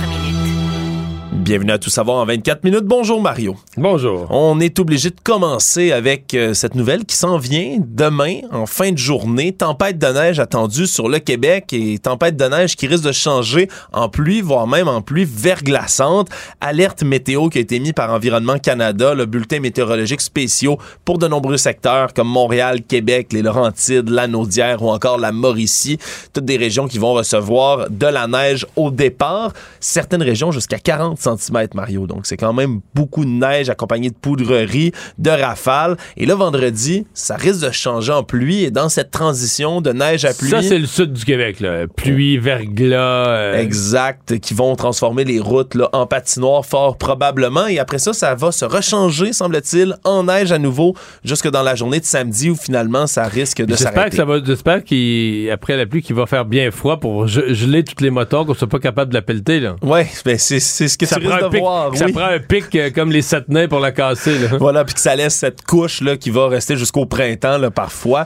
Bon, les amateurs de neige et de sport d'hiver vont sûrement se réjouir, que ce soit les gens de la motoneige. Oui, parce que dans les montagnes, ça risque, il risque d'avoir moins de verglas et de pluie. Par exemple, dans les Laurentides, ça, des centres de ski, ça va être de la neige. Oui, il y, en a qui attendent ça avec impatience là, après le redout qui, qui persistait là, récemment. Bon, on risque peut-être enfin d'avoir un hiver, mais prudence sur les routes, c'est vraiment le message qu'il va falloir parce que euh, si ça se transforme bel et bien en patinoire, mais ça risque d'être assez compliqué. Aujourd'hui, à Cube Radio, Marion, on a fait un suivi assez intéressant. On a reçu Lino Zambito dans une de nos émissions aujourd'hui qui parlait d'un phénomène peut-être méconnu pour le grand public. Le fait que quand euh, Environnement Canada émet des bulletins météo comme ça, des fois, c'est pas si pire que ce qu'on pense, mais pour les restaurateurs, ça crée des vagues d'annulation en fou ah oui, dans les réservations. Hein. C'est quand même un phénomène qui, qui, qui est à ne pas sous-estimer. Donc là, on, vous fait un bulletin météo. C'est pas la première fois que j'entends cette crainte-là. Puis euh, les gens, ma, ma réflexe à chaque fois, c'est les gens vont bien au restaurant loin de chez eux.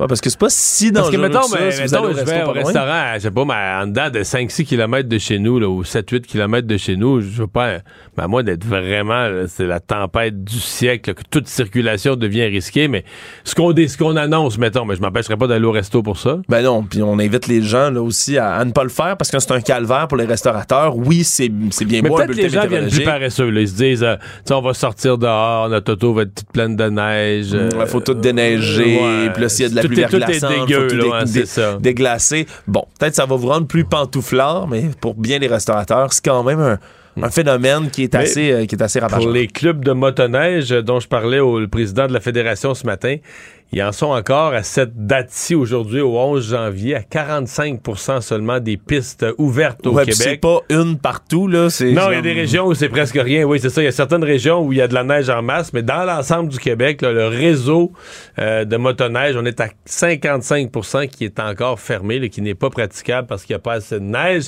Donc, ça va faire du bien, Oui, ça hein, devrait augmenter ce pourcentage-là. Aujourd'hui, le premier ministre François Legault est sorti en conférence de presse pour parler évidemment de cette euh, bombe médiatique qui est tombée hier, la démission de Sophie Brochu, la présidente directrice générale d'Hydro-Québec, qui va quitter le 11 avril prochain. A eu répondre à certaines questions, même si Mme Brochu elle-même est sortie hier soir en fin de journée dans les médias pour réaffirmer le fait qu'il ne s'agit pas d'un conflit avec Pierre Fitzgibbon, le ministre de l'Économie et de l'Énergie. C'est pas la raison pour laquelle elle quitte. Mais évidemment, le premier ministre a dû faire face à certaines questions, encore une fois, là-dessus. Aussi, des questions sur le successeur ou la, succès, la, la personne qui succédera, là, oui, à Sophie Brochu, à la tête d'Hydro-Québec. On parle d'avoir de l'expérience dans la gestion de grandes organisations du côté de M. Legault. Également, quelqu'un là, qui est capable d'être en mode développement puisqu'il veut agrandir la que c'est le capacité. mot-clé. Moi, c'est l'expression que je retiens. Il veut quelqu'un qui va être en mode développement. Euh, à répéter que c'est parce qu'on veut, euh, on, on veut une fois et demie Hydro-Québec. On veut qu'Hydro-Québec augmente sa production de 50 C'est massif. euh, dans les prochaines années. Euh, Moi, je, je, je commente les deux parce que je comprend son objectif. on peut pas, comme société, dire on est pour l'électrification de tout, l'électrification des transports, l'électrification des transports en commun, les batteries pour des autos électriques, l'électrification des industries qui sont polluantes, qui sont émettrices de GES. On peut pas dire et qu'on veut aussi fournir de l'électricité à des États comme le Massachusetts, l'État de New York, qui, parce qu'on va leur fournir une électricité bien plus propre que celle qu'ils produisent eux-mêmes. On peut pas dire tout ça puis pas souhaiter plus d'électricité. Est-ce qu'on peut faire un meilleur effort d'efficacité énergétique? Oui, aller en chercher. C'est sûr qu'il y en a à aller chercher quelques térawattheures là, mais je pense pas qu'on va aller chercher toutes les capacités qui sont nécessaires pour tout électrifier. Donc, je comprends l'objectif, mais moi, je pense quand même que François Legault aurait dû. Le défi pour lui, c'était de convaincre Sophie Brochu, qui était en place et qui avait les compétences pour faire ça de faire le virage. Et ça reste un échec pour lui. Bon, lui, je, comprends, il, est au gouvernement, puis quand une personne part, il va en nommer un autre, puis il va, probablement nommer quelqu'un, justement, il l'a dit aujourd'hui, qui va être en mode développement, donc il aura pas à convaincre de, l'objectif développement, de mettre mhm. le cap sur le développement. Mais je continue de penser que l'idéal pour lui, ça aurait été de mieux s'y prendre pour convaincre Sophie Brochu de se rallier à l'objectif et de, s'atteler à cette tâche. Oui, parce que justement, une des inquiétudes de Sophie Brochu, c'était vraiment celle-ci. voulait pas que le Québec devienne le magasin à une pièce, c'est l'expression qu'elle utilisait, de l'électricité pour attirer justement les entreprises étrangères. Mais, mais je pense pas que Pierre Fitzgibbon, en tout cas, je peux me tromper, mais je pense pas que Pierre Fitzgibbon puis François Legault veulent ça non plus. Moi, j'ai entendu M. Fitzgibbon s'interroger à haute voix, par exemple, euh, la crypto monnaie ou tout ce qui dépense beaucoup, qui consomme beaucoup d'électricité, puis qui est relativement peu créateur de richesse, lui-même publiquement a dit c'est pas le genre d'entreprise nécessairement qu'on veut attirer. On veut attirer des entreprises à forte valeur ajoutée, etc. Donc, je suis pas certain que leur vision était incompatible. Je pense plus que c'est dans la façon de faire. Euh, il y a une opportunité, comme je le disais tantôt. Euh, Actualité. Tout savoir en 24 minutes. Le chanteur Corneliu qui s'était fait connaître pour la seconde édition de l'émission de Star Academy en 2004. Donc, il faut vraiment être euh, grand fan de l'émission peut-être pour s'en souvenir. Et assez vieux. Ouais, euh, comparu cet après-midi pour faire face à deux chefs d'accusation pour avoir administré une drogue à deux personnes différentes. À 39 ans, là, ça remonte pour lui à un, un premier événement en août 2013 à Montréal, deuxième en juin 2016 aussi à Montréal, mais c'est seulement en novembre dernier, novembre 2022, qu'on a fini par ouvrir ouvrir une enquête du côté du SPVM pour ces deux événements qui étaient quand même là, qui remontaient et donc a fait objet d'un mandat d'arrestation pour le 11 novembre dernier et son apparition à comparaître, c'était pour aujourd'hui. D'avoir fait consommer une drogue à deux personnes différentes. À deux personnes. À deux reprises. Mais on donne pas le contexte. C'est extrêmement difficile pour l'instant de le savoir. De ce qu'on comprend habituellement quand on porte ce genre d'accusation, c'est parce qu'on a refilé même pas la dit drogue. Si ça s'est passé dans des bars, à la maison, dans quel objectif, à quel but, on sait rien. Il faudra attendre le reste de sa, de sa comparution pour avoir plus de détails dans cette histoire. Mais c'est pas la première fois que Corneliu est devant la justice. Il avait été arrêté pour vol et complot en 2018 dans un incident dans un Canadian Tire de Laval avec son ex-coloc qui avait dérobé des articles de cuisine dont la valeur était inférieure à 200 dollars.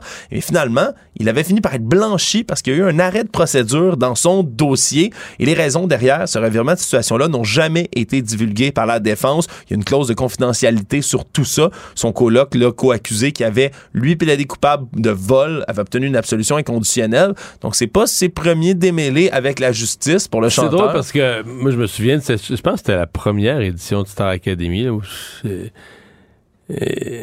si on avait pris les candidats, on avait dit lequel du groupe aura jamais de problème avec la justice, je pense que tout le monde aurait nommé Corneliu, là. Oui. Qui avait l'air du jeune parfait, euh, très tranquille, très posé. Même c'était c'est probablement que c'est pour ça qu'il chantait très très bien, mais c'est pour ça qu'il faisait tellement sage là, sur scène puis tout ça. Il chantait plus du chant classique ou de l'opéra.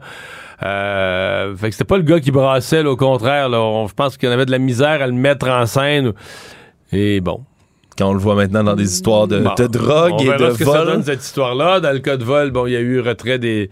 Tout a tombé. Ouais. Mais quand même. Disons que c'est pas celui en regardant le groupe à l'époque. non. Je, veux pas dire que les autres avaient l'air des, des, croches, mais c'est lequel qui aura jamais à faire la justice dans ce groupe-là, t'aurais dit Ah, lui.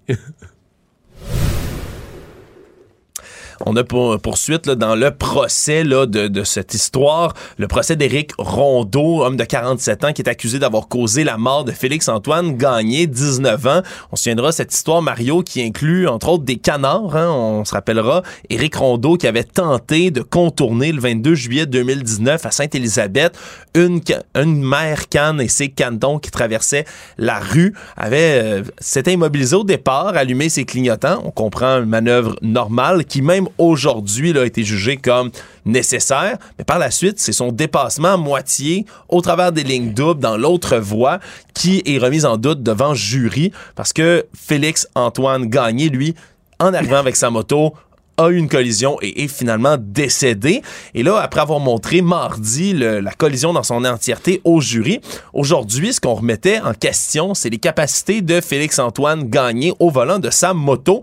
Et ce qu'on a compris, c'est que deux semaines avant de trouver la mort, il avait reçu une formation avancée de conduite de moto par son oncle, qui est un instructeur spécialisé de ce genre de véhicule-là. Il a appris entre autres des notions de freinage d'urgence, de contre-braquage, et là, des témoignages multiples de sa famille, de son entourage qui ont répété, répété que Félix-Antoine Gagné avait une maîtrise pas parfaite, mais très, très bonne de son véhicule, qui conduisait des véhicules à moteur depuis qu'il était tout jeune. au support de la thèse que l'autre l'a mis dans, une courbe, dans une position impossible, en se plaçant à moitié sur l'autre voie, qu'il on l'a, coincé dans une position comme motocycliste qui est ingérable. C'est ce qu'on veut démontrer effectivement du côté là, euh, du côté de la couronne. Et le garçon de 19 ans dit qu'il connaissait tellement bien cette route-là, la 345, sur laquelle il roulait au moment de l'accident fatal. Il la connaissait tellement bien qu'il aurait pu la faire les yeux fermés, disait son oncle. Il la faisait trois, quatre fois par jour, parfois, pour se rendre, aller voir des amis, aller s'entraîner.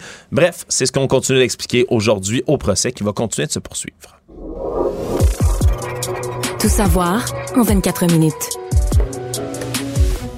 Autre histoire étrange qui a été apprise par TVA Nouvelle aujourd'hui, une patiente de l'hôpital de Joliette qui aurait été agressée sexuellement par un autre patient dans la même chambre, mais qui a dû après ça tolérer sa présence après l'événement dans sa chambre. N'aurait pas été déplacé ni lui ni elle. La Sûreté du Québec a procédé à l'arrestation d'un homme de 80 ans dans ce 6 de Lanaudière qui lui-même a ouvert une enquête interne et Sylvie Vendette, 61 ans, c'est cette dame dans cette histoire qui raconte l'agression qui est survenue durant le temps des fêtes, dit avoir subi entre autres le 24 décembre un infarctus. Elle a une maladie chronique, une toux chronique pour laquelle elle était hospitalisée. Et ce qu'elle raconte, c'est qu'en plein milieu de la nuit, l'homme de 80 ans l'aurait agressé. Et lorsque l'infirmière finalement est entrée dans la chambre, elle a fini par enlever l'homme de sur lui. Elle a eu peur de mourir, la victime, dans cette histoire. Mais là, le problème, c'est que par la suite, mais le patient est resté dans la même chambre après l'agression alléguée. Mais elle, ça me dit qu'on la croyait pas. Mais comment, comment on pouvait ne pas la croire si un employé, si une troisième personne, un témoin, a assisté à la scène? Ben là, on parle du patient qui aurait peut-être pas toute sa tête. Or, selon Mme Vendette, il semble bien l'avoir. Il aurait même conversé avec sa famille à elle lorsqu'ils sont venus lui rendre visite. Elle dit qu'il avait l'air d'avoir toute sa tête, parlait clairement des phrases qui, se suivaient, qui se tenaient. Et là, euh, finalement, le personnel lui a demandé si elle voulait se déplacer vers une autre chambre. Elle a refusé parce qu'elle était en état de choc de ce qu'elle décrit. Alors, ils ont fermé le rideau, mais l'agresseur en question était toujours de l'autre côté de ce rideau dans la même chambre qu'elle. Il a fallu que ses fils interviennent auprès de l'hôpital pour finalement qu'on le déménage. Et là, elle déplore pas avoir d'excuses de l'hôpital, qui ont manqué d'humanisme selon elle à son égard, mais c'est quand même une drôle ben. C'est-à-dire que je comprends qu'on enquête, qu'on bon, on reçoit une plainte d'une personne, on prend pas ça, euh, c'est une plainte. On peut pas prendre ça comme étant la vérité. Il faut vérifier, il faut enquêter, il faut, faut interroger des gens, il faut faire toutes les étapes normales d'une enquête. Mais dans l'intervalle, il me semble que la mesure, la mesure préventive, en, attendant de savoir la conclusion de l'enquête, est-ce que, est-ce que la dame aurait pu inventer ça, euh, ou est-ce que c'est vraiment arrivé, mais en attendant les conclusions de cette enquête-là, il me semble que de les séparer, de dire, ben, par prudence, le principe de précaution, on ne le laissera pas dans la même chambre, il me paraît que c'est c'est l'ABC, là. Ben c'est la, première, première, première chose à faire. Regarde, on va sortir ce monsieur-là de cette chambre-là. Là. Autre cas hospitalier aujourd'hui, Mario, un médecin de Sherbrooke qui a été radié pour une période de deux mois par le Collège des médecins à la suite d'une vasectomie ratée qui a conduit malheureusement à une grossesse non désirée. C'est le docteur Claudio Geldres qui est en cause dans cette histoire. On dit qu'il n'a pas bien fait le suivi post-vasectomie de son patient. Histoire qui remonte à mars 2017 alors qu'un couple de Coaticook apprennent avec surprise ben, la grossesse de la mère alors qu'en janvier 2016, il y avait eu opération pour une vasectomie. Et là, ce qu'on comprend, c'est que la vasectomie n'avait pas fonctionné, mais à la suite de ce genre d'opération-là, Mario, on fait un spermogramme. Donc, on tente de, voir si le patient est toujours fertile. Et selon ce spermogramme-là, on dit, ben, il y a encore présence abondante de spermatozoïdes et donc, échec de la procédure de stérilisation. Mais quoi, l'examen n'a pas été transmis? Les Ça n'a pas été transmis aux patients. Les résultats du spermogramme n'ont jamais abouti dans les mains de l'homme en question. Et donc, euh, comme c'est la responsabilité du médecin, de l'urologue, de faire le suivi dans ce genre de dossier-là, mais c'est lui qui est blâmé et donc radié pour deux mois à la suite de tout ça. Parce que ça, c'est le cinquième enfant du couple, ça a eu des grosses conséquences pour la famille. Ils ont dû déménager pour une maison plus grande. La mère qui a dû quitter son emploi pour s'occuper à temps plein de la maisonnée. Donc, c'est quand même tout un stress et pour cela, mais il réclame le couple 857 000 au CIUS de l'Estrie et au docteur Claudio Jaldresse lui-même. C'est quand même, c'est quand même complètement fou. Non, c'est une erreur. Bon, euh, vous avez des erreurs médicales pire que ça qui causent la mort. Celle-là a causé une naissance, mais c'est une erreur pareille qui, pour eux, je comprends la frustration. Ben oui, tu, J'ai quand même une pensée hein. pour l'enfant qui va lire la revue de presse de tout ça, euh, qui va lire la revue de presse de tout ça un jour, puis qui va dire bon ben appelle ça comme tu veux. Moi, je suis un accident, puis mes études, mes études, ma bouffe, ma vie a été payée par une poursuite. Ouais, c'est sûr, c'est sûr, ça fait spécial pour un enfant de retourner lire ça, Mario. Tu vois, j'avais même pas pensé à, ce détail. Ouais, mais il y a plein. C'est pas grave, il y a plein. Dire, dans l'ancien temps, avant la contraception, il y a combien de familles où tu as, mettons, huit enfants? Mais qu'il y a six ans d'écart entre le septième. Tu sais, je veux dire, ils sont tous à un an et demi d'intervalle. Ouais. Du coup, il y a six ans, il y a un trou de six ans, puis il y a un petit nouveau qui arrive. Euh, tu es en droit de te poser des questions. Ben, celui-là, j'en connais quelques-uns personnellement qui s'auto. Euh, s'auto-qualifient d'un accident et qui aiment quand même, qui ont, été, qui ont grandi dans un foyer heureux et qui aiment la vie, mais qui s'illusionnent pas sur leur conception. Économie. Le Forum économique mondial a présenté les données de son rapport sur les risques mondiaux 2023 qu'il publie, enquête qui est menée auprès de 1200 experts, décideurs mondiaux. Et ce qu'on y apprend, c'est que pour eux, la crise du coût de la vie, donc la conséquence de l'inflation par la guerre en Ukraine, la réouverture post-Covid de l'économie et autres, est selon eux le risque planétaire numéro un pour les deux ans à venir. Donc, ça dépasse pour eux à court terme, évidemment, les changements climatiques, les désastres naturels, les événements climatiques extrêmes et autres. Pour eux, c'est vraiment ça le plus grand danger mondial sur les deux prochaines années. Pourquoi? Mais parce que cette, augmentation, cette explosion du coût de la vie, ça crée des fortes tensions dans plein de régions du monde, ça fait basculer des millions de personnes dans la pauvreté et donc ça attise des tensions sociales et craignent qu'il y ait justement, pas nécessairement des révoltes, mais qu'il y ait vraiment des, une érosion là, de la paix sociale dans certains pays juste parce que le prix du pain, du beurre, des nécessités a tellement augmenté. C'est sûr qu'ici, le panier d'épicerie, on comprend, ça a augmenté d'au-dessus de 10% C'est un calvaire pour à peu près tout le monde. Mais il y en a qui survivent mieux ici qu'ailleurs. Oui, oui. D'abord, il y a des moyens d'entraide. Deuxièmement, les programmes gouvernementaux plus démunis ont augmenté d'autant. On a augmenté tous les versements. Bon, c'est peut-être peut arrivé un peu sur le tard, mais c'est arrivé quand même. Euh, je, comprends bien ce qu'ils disent, mais c'est évident que le... un, c'est évident que ça va soulever des débats, qu'il y a plein de gens qui vont dire non, il n'y a rien de plus grave que les changements climatiques. C'est certain que ça lance un débat, mais c'est un rappel que même si les problèmes environnementaux sont un problème, sont des problèmes réels et graves, hmm. mais ça reste pour une partie, puis je sais que je vais me faire rentrer dedans en disant ça, mais ça reste des problèmes de riches, c'est-à-dire que ça devient ton problème numéro un. Tu sais, les OGM, là, ça devient un problème quand tu manges à ta faim, puis que ton épicerie et les tablettes sont pleines. Il euh, y a pas de problèmes environnementaux qu'on pourrait nommer comme ça, que tu dis, OK, ouais, ouais, mais quand t'as pas l'essentiel, quand t'as pas à manger, quand t'as pas les éléments de base de la vie... C'est difficile de se préoccuper des prochaines générations. Puis, ouais, puis même si on te dit, garde, là, euh, pour produire plus de nourriture, il faudrait faire de la déforestation mais tu vas dire, fais-le. Là, j'ai faim, là, puis euh, fais de la déforestation, puis euh, produis plus de céréales, puis donne, donne-moi. Et c'est là où je comprends que le devoir de ceux, de nos gouvernants, de ceux qui sont au-dessus de la mêlée, c'est de démêler tout ça, de nourrir toute la planète avec les meilleurs moyens, les meilleures technologies possibles. Mais regarde aujourd'hui les, les, pays où les problèmes environnementaux euh, trônent au sommet dans les sondages, comme étant euh, les choses les plus importantes, tous des pays riches. Oui, puis ce rapport-là t'en donné raison, Mario, parce que ce qu'on dit, c'est que ça va nuire ultimement, mais aux efforts de la lutte contre les menaces à long terme, principalement les changements climatiques, justement. Hmm. Quand t'as pas euh, de quoi te mettre sous la dent puis t'as faim, ben c'est sûr, c'est difficile de, de, se préoccuper du lendemain, mettons.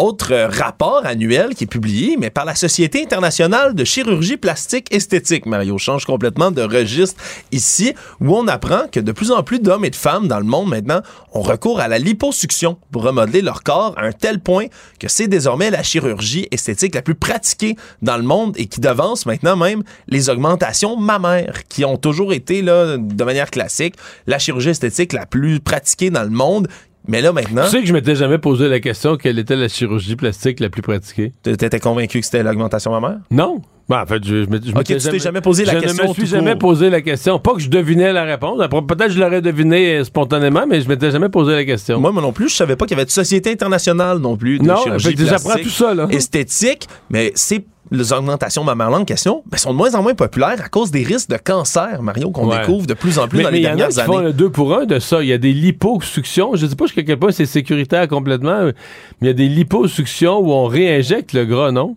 Dans les fesses ou dans les seins? Sincèrement, je connais pas assez ça. Je pense que toi et moi, on n'est peut-être pas les, On parle de, ce qu'on connaît pas, là. Hein? On parle vraiment de ce qu'on connaît pas, mais selon ce rapport de gens qui connaissent ça beaucoup mieux que nous, mais on dit qu'il y a à peu près 12,8 millions d'interventions esthétiques chirurgicales dans le monde. On parle de l'année 2000 2021. Et là, c'est plus de 1,9 million de liposuctions qui ont été réalisées l'an dernier. Ça augmente de 24,8% vis-à-vis l'an passé. Et après ça, c'est 14,8% Toutes les chirurgies réalisées dans le monde, c'est liposuction, chirurgie esthétique, j'entends bien. Et les augmentations de chirurgie mammaire, ça s'est beaucoup calmé. C'est à peine 3,8% d'augmentation sur un an continue à augmenter. Le problème, c'est qu'en contrepartie, le retrait d'implants, cette chirurgie qui vise à enlever les implants mammaires, c'est en augmentation de 22,6% presque 50% au cours des quatre dernières années. Donc c'est énorme, puis on comprend qu'il y a des implants qui ont été faits dans, dans les dernières décennies. Mais on apprend qu'ils peuvent causer le cancer. Il y a de plus en plus de femmes qui choisissent justement de se les faire enlever par la suite. Ça s'appelle la lipogreffe. La lipogreffe, Marie. La lipogreffe. Euh, alors, le transfert de gras, non, non, mais des gens qui ont des gras en trop à certains endroits, mais qui veulent, qui manquent d'amplitude à d'autres endroits de leur corps. Voilà. Et donc, on prend le gras et on le retransfère. Mario qui fait sa recherche en temps réel. Mesdames et messieurs, dans les nouvelles euh, internationales ce matin, grosse nouvelle qui a commencé pendant la nuit, qui s'est finalement réglée aux alentours de 9 h aujourd'hui on a dû suspendre tous les vols sur la côte est des États-Unis, un peu partout dans le pays, tous les vols intérieurs surtout, parce qu'il y a un système informatique qui s'appelle le Notice to Air Mission, le NOTAM, qui est tombé complètement en panne. Et donc, ce que ça fait, c'est qu'on peut pas transmettre des renseignements qui sont cruciaux pour les aviateurs. On parle de conduite d'opération, mais aussi là d'informations sur les aéroports, des activités spéciales comme des opérations militaires, des restrictions temporaires de vol. Donc, toutes sortes d'alertes aux pilotes qui sont nécessaires. Ben, qui sont nécessaires pour être sûr que les passagers sont en sécurité et donc on avait décidé de suspendre temporairement tous les départs de vol à l'intérieur des États-Unis. À, un point, ce que j'ai lu, c'est qu'à un point, il y avait 5400 vols qui était euh, reporté. Là. On imagine le beau bordel euh, dans les aéroports. 2 millions de passagers qui sont potentiellement affectés par cet incident ce matin. On a même dû garder deux aéroports qui étaient comme non affectés par tout ça pour pas qu'il y ait trop de grande congestion de trafic. C'est de Newark Liberty près de New York et d'Atlanta où les vols ont pu reprendre un tout petit peu plus tôt. Mais dans le reste du pays, ça a vraiment été le chaos cette nuit pour les pilotes, les équipages et bien évidemment les passagers. Pour l'instant, il n'y a pas de signe qu'il s'agisse d'une cyber attaque, ce serait plutôt vraiment une panne informatique de ce fameux système NOTAM. Et même après qu'on ait repris le trafic aérien vers 9 h ce matin, heureusement, Ben, vers 9h25, c'est encore 4600 vols qui étaient retardés. Donc, vraiment un, beau casse-tête pour les, les voyageurs. Euh, c'est toute la journée. Probablement qu'à cette heure-ci, on est encore dans des retards. Parce qu'une fois que l'appareil euh, est pas parti, c'est le même appareil qui doit faire l'aller-retour, qui doit revenir, etc. C'est toute la journée qui est, euh, comme on dit, c'est toute la journée qui est gâchée. pas par la météo cette fois-ci, par l'informatique. résumer l'actualité en 24 minutes, c'est mission accomplie. Acheter une voiture usagée sans connaître son historique, ça peut être stressant. Mais prenez une pause. Et procurez-vous un rapport d'historique de véhicule Carfax Canada pour vous éviter du stress inutile. Carfax Canada. Achetez l'esprit tranquille. IGA est fier de présenter l'émission À vos affaires. Pour économiser sur votre panier d'épicerie, surveillez les offres et promotions de la circulaire disponible à IGA.net chaque semaine. IGA. Vive la bouffe et les bonnes affaires. La Banque Q est reconnue pour faire valoir vos avoirs sans vous les prendre. Mais quand vous pensez à votre premier compte bancaire, tu sais, dans le temps à l'école, vous faisiez vos dépôts avec vos scènes dans la petite enveloppe. Hmm, c'était bien beau. Mais avec le temps, à ce compte-là vous a coûté des milliers de dollars en frais, puis vous ne faites pas une scène d'intérêt. Avec la Banque Q, vous obtenez des intérêts élevés et aucun frais sur vos services bancaires courants. Autrement dit, ça fait pas mal plus de scènes dans votre enveloppe, ça. Banque Q, faites valoir vos avoirs. Visitez banqueq.ca pour en savoir plus. Il lance sa ligne au bon endroit pour obtenir l'information juste. Mario Dumont. Pour savoir et comprendre. Cube Radio.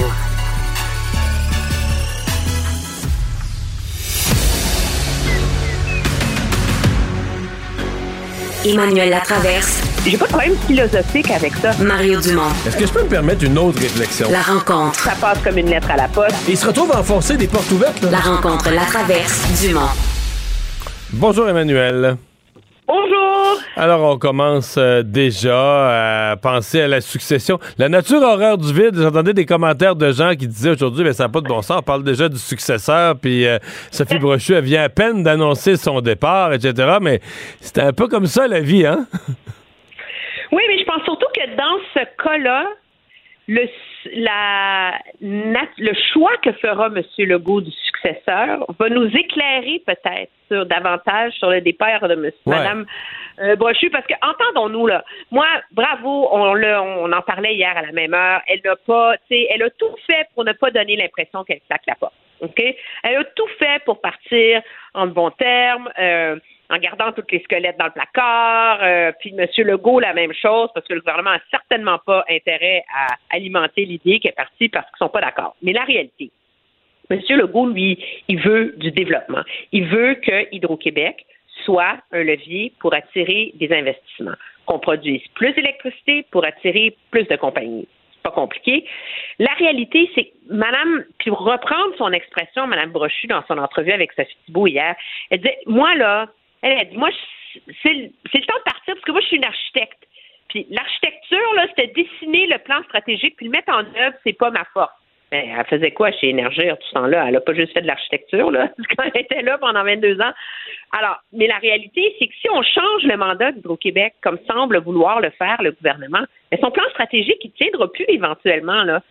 Donc, c'est sa vision qui est remise en question, puis si ça l'emballait ce que le gouvernement veut faire, si elle trouvait ça tripant, capotant, excitant, elle serait pas partie. Alors, la personne qui va choisir le gouvernement, le prochain gouvernement, la prochaine personne que le gouvernement va choisir, est-ce que c'est quelqu'un qui va être jugé comme lui étant inféodé? Est-ce que c'est quelqu'un qui va être jugé comme étant trop proche du gouvernement? Ou est-ce que c'est quelqu'un qui est jugé comme ayant une feuille de route spectaculaire, impeccable et qui va rassurer les Québécois à l'effet que Hydro-Québec va maintenir son indépendance, même si, il faut le dire, le gouvernement a le droit de vouloir changer le mandat d'Hydro-Québec.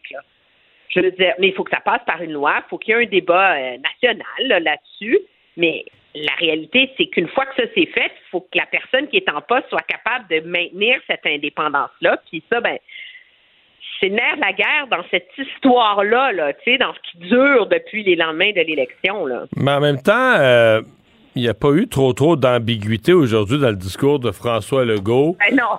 Non, mais sur, euh, tu sais, le prochain président ou la prochaine présidente, il a dit la personne devrait être en mode développement. C'est les mots qu'il a employés, en mode développement, euh, répétant son objectif que qui que ce soit, que ce soit le président d'Hydro, lui, il veut voir 5, euh, 50 d'augmentation de la production pour tout électrifier.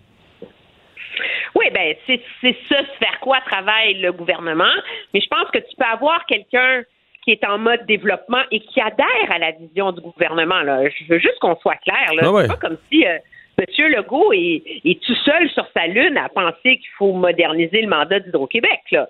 Alors, je suis sûr qu'il y a plein de gens il y a de, très qualifiés qui adhèrent à cette vision-là, mais il faut que ce soit quelqu'un qui a une, euh, une feuille de route et une expertise en matière énergétique et en matière de gestion. Tu sais, Monsieur Legault, ça prend quelqu'un qui a une expertise en gestion. Oui, mais il y a gestion puis gestion. Tu sais, on s'entend là. Hydro-Québec, c'est comme la, le fleuron de toutes les sociétés de la couronne québécoise.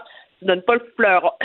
Ça prend quelqu'un qui a une, une feuille de route absolument irréprochable. Ouais. Donc, on va euh, suivre ça. Ça risque de faire euh, couler un peu d'encre dans les euh, dans les prochaines semaines. Les noms de candidats ont commencé à circuler. une coupe de l'interne, quelques-uns de l'externe aussi. Donc, quelques-uns d'énergir. C'est quand même gros. Hein? Trois des... On dirait qu'on en prend conscience aujourd'hui, mais trois des quatre derniers présidents d'Hydro-Québec avaient été les présidents de Gaz Métro, qui est aujourd'hui Énergir, mais c'est juste un changement... Oui, oui, c'est juste un changement de nom. Mais André Caillé était président d'Énergir. Il est passé chez... il était président de Gaz Métro, il est passé chez Hydro-Québec. Thierry Vandal était président de Gaz Métro, il est passé chez Hydro-Québec. Puis Sophie Brochu était présidente. Euh, c'est elle qui a fait le changement de nom le vers Énergir, de Gaz Métro à Énergir. Donc, trois sur quatre. La seule exception, c'est Éric Martel qui lui arrivait euh, de chez Bombardier. Tu veux me parler, Emmanuel, d'un livre que vient de publier l'ancien ministre des Finances, Bill Morneau. Euh, bon, j'en ai vu des extraits, des, des commentaires qui ont été faits sur le livre. Est-ce qu'on peut dire qu'il règle certains comptes avec M. Trudeau? Oui, mais c'est comme s'il ne s'assume pas. Et c'est ce qui rend ce livre tellement équivoque. Donc, je vais vous donner quelques citations là. Euh, les habilités euh, et euh, les habilités en gestion et en communication de Justin euh, Trudeau étaient profondément inadéquates. C'était une de ses plus grandes lacunes. Les défis à plus long terme auxquels le Canada est confronté étaient toujours, on ne les gérait jamais en faveur de marquer des points au jour le jour. Donc, on gère le gouvernement à petite semaine. Les ministres ne sont pas choisis pour ce qu'ils amenaient au gouvernement et à la table des ministres, mais plutôt parce qu'ils étaient dus pour une promotion. Donner quelque chose à ceux qui chialent pour les garder contents, c'était la commande qui m'était souvent passée. Le PMO voyait les deniers publics comme un outil pour gérer les égaux et les relations entre les ministres. Vu que je continue, il y en a là des pages, des pages, des pages, des pages, des pages. Et mais lui qui commence à faire une ronde d'entrevue, il est jamais capable de répéter ça en entrevue. Fait qu'il l'écrit pour régler ses comptes parce que c'est clair, puis pour quiconque connaît des gens qui étaient proches de lui, une bonne partie de son règne de ministre des Finances a été animée par une immense frustration à l'égard du bureau du premier ministre Justin Trudeau et sa façon de gérer. Mais en même temps, il est un ministre qui n'a jamais exercé le plein pouvoir qui venait avec le fait d'être ministre des Finances. Là. Comme si lui, il s'imaginait que.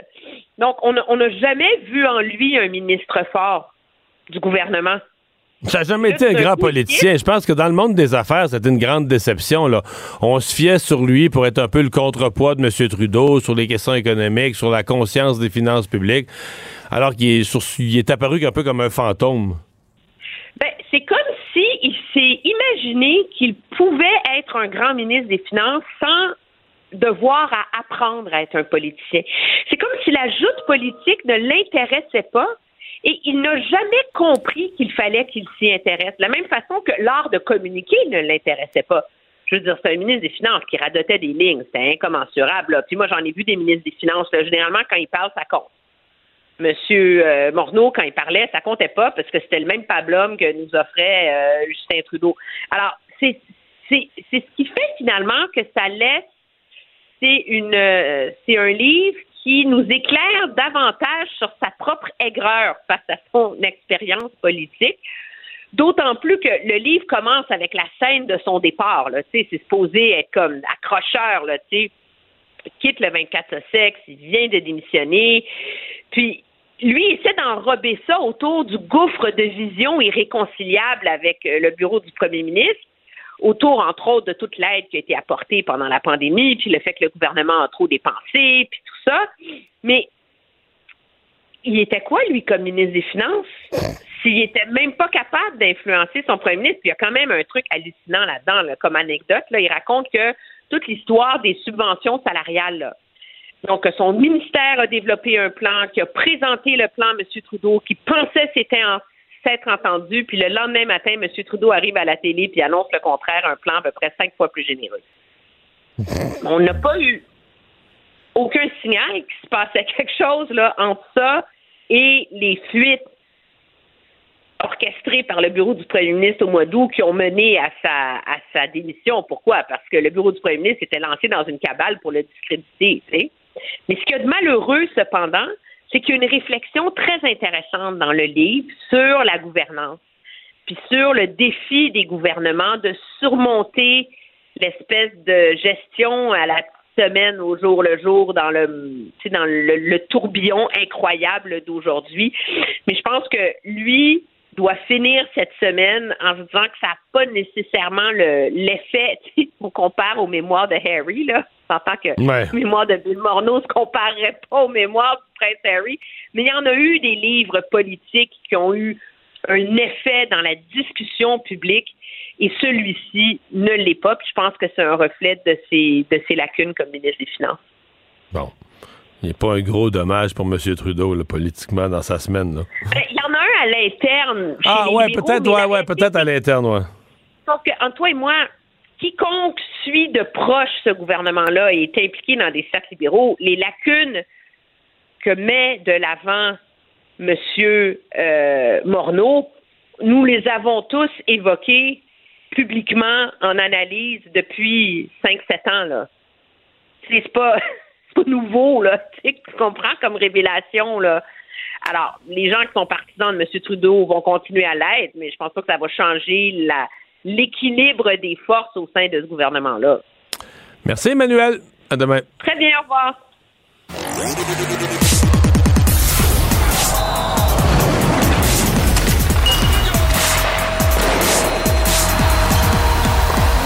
Jean-François Barry, un chroniqueur pas comme les autres.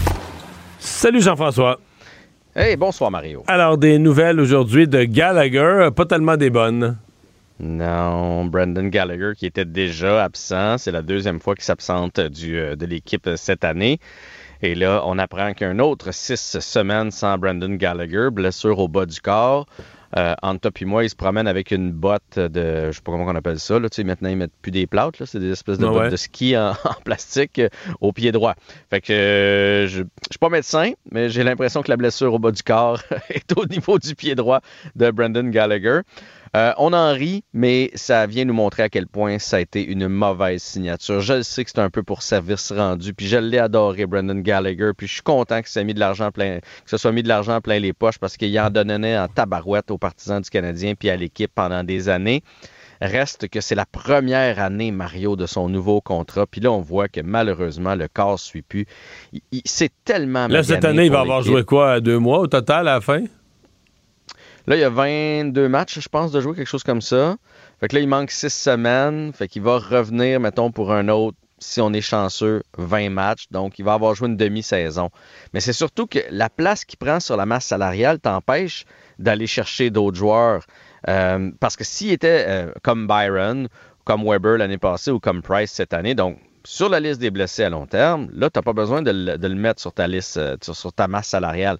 Mais présentement, Brendan Gallagher, il compte. Fait que là, on, là, on le retire le temps qu'il joue pas, mais le temps qu'il joue pas, le Canadien ne va pas faire un move pour aller chercher quelqu'un pour six semaines. Parce que là, tu sais qu'il va finir par revenir, et puis lorsqu'il va revenir, tu, vas devoir y faire de la place. Fait que j'ai l'impression que malheureusement, pour Brendan Gallagher, ça va devenir un espèce de casse-tête, une roche dans le soulier pour le Canadien pour les prochaines années. Je te disais en début de saison que dans ma tête, Gallagher, c'était devenu un joueur de 10 buts à peu près par année.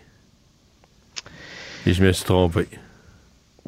Ouais, il va faire moins que ça. Ça, Ouais, c'est il pas son- là, Mario. Il fera pas son début. Mais non, si- s'il y a une bonne fin de saison, s'il revient à date privée, il y a une bonne fin de saison, il pourrait faire ça début. Là, Là, y a-tu y a-tu comme Il y a quatre. deux buts? Il y en a quatre? Ouais, il y en a quatre.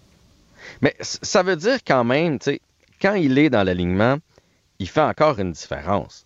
Euh, par son énergie, parce que quand tu es sur son trio, tu pas le droit euh, t'as pas le droit de te poigner Ouais, le Il derrière. arrive des petites affaires. euh, mais sauf il qu'il est est- lent. redon- Quand tu le mets sur l'avantage Défensivement, il numérique. est inutile. Ouais, puis quand tu arrives sur l'avantage numérique, tu es sûr de pas marquer parce qu'il redonne tout de suite la rondelle à l'adversaire. Il faut pas qu'il y touche. faut qu'il prenne le retour d'un lancer. faut qu'il se place devant le but. Parce que si la rondelle passe par lui, c'est fini. Il redonne tout de suite à l'adversaire. Ouais. Mais s'il avait joué tous les matchs, il serait à 7-8 buts. Donc, mettons qu'on multiplie par deux, ça, ça serait entre 15 et 20 buts, ce qui n'est pas euh, si pire que ça. Mais, effectivement, le problème, c'est que tu peux pas le mettre sur une quatrième ligne au salaire qu'il commande puis à la notoriété que Gallagher a. Euh, mais sur un trio où est-ce qu'il y a un peu de vitesse, là, il nuit parce que les joueurs sont obligés de l'attendre. Fait qu'on dirait qu'il n'y a plus de chaise, malheureusement, à Brandon Gallagher. Puis on a tout cru en début d'année. Tu sais, Il nous a dit, là, cet, été, j'ai vraiment pu m'entraîner comme d'habitude. Je suis prêt, nanani, nanana. Puis je trouve ça triste. Là, je dis ça, puis il y a peut-être des gens qui se disent, ah, il est donc bien pas fin avec Gallagher. Il s'est donné corps et âme pour l'équipe. Oui, je trouve ça triste d'être en train de jaser de ça. Juste que là, on est la première année d'un contrat de 6 ans, puis tu te demandes comment qu'est-ce que tu vas faire avec ça? Exactement. C'est ça, tu sais, tout ça part de Marc Bergevin, là, qui était, sais, je veux dire, il a pleuré là, quand il a parlé de Ah Brendan ouais. Gallagher. Il- Il l'aimait d'amour. Mais c'est pas la deuxième année de son contrat? Je pensais que l'année passée, il était encore sur son ancien Ah contrat. oui, c'est ça. Il a signé peu. ça commençait cette année. Non, ça l'allure. Gallagher, il est signé avec l'équipe jusqu'en 26-27. 26-27, ouais. Mario. Il reste cette année et quatre autres euh, saisons. T'as été- Est-ce qu'il va, ah ouais, ouais. est-ce qu'il va finir par être placé sur la liste des blessés à long terme comme Price? Ouais, peut-être. Peut-être. Euh, T'as été amusé par une déclaration de Martin Saint-Louis? Oui, puis j'ai pas grand pouce à faire là-dessus, mais pour les gens qui l'auraient pas entendu, je sais pas si toi tu l'as lu puis entendu, il a dit Une jeune équipe de hockey, c'est comme un chiot. Tu sais qu'il va faire pipi sa moquette à l'occasion, mais ça peut ça veut pas dire que tu l'aimes pas. C'est de lui montrer les bonnes habitudes. Pour vrai, j'ai trouvé ça savoureux. J'adore Martin Saint-Louis quand il a ce détachement. Mais là, la boquette, présentement, euh, on peut plus marcher dessus, là. Il va falloir changer, je pense. Là. Elle, est fait- imbibée. Elle fait chlouk-chlouk, là. Puis si on veut continuer dans cette analogie-là, si tu as eu de, ben oui, tu as des animaux de compagnie, tu as des chiens. Si, si un de tes chiens a le malheur de faire un pipi dans la maison à une place, là. moi je me souviens, il y en a un qui faisait un pipi dans un pot de plantes, là.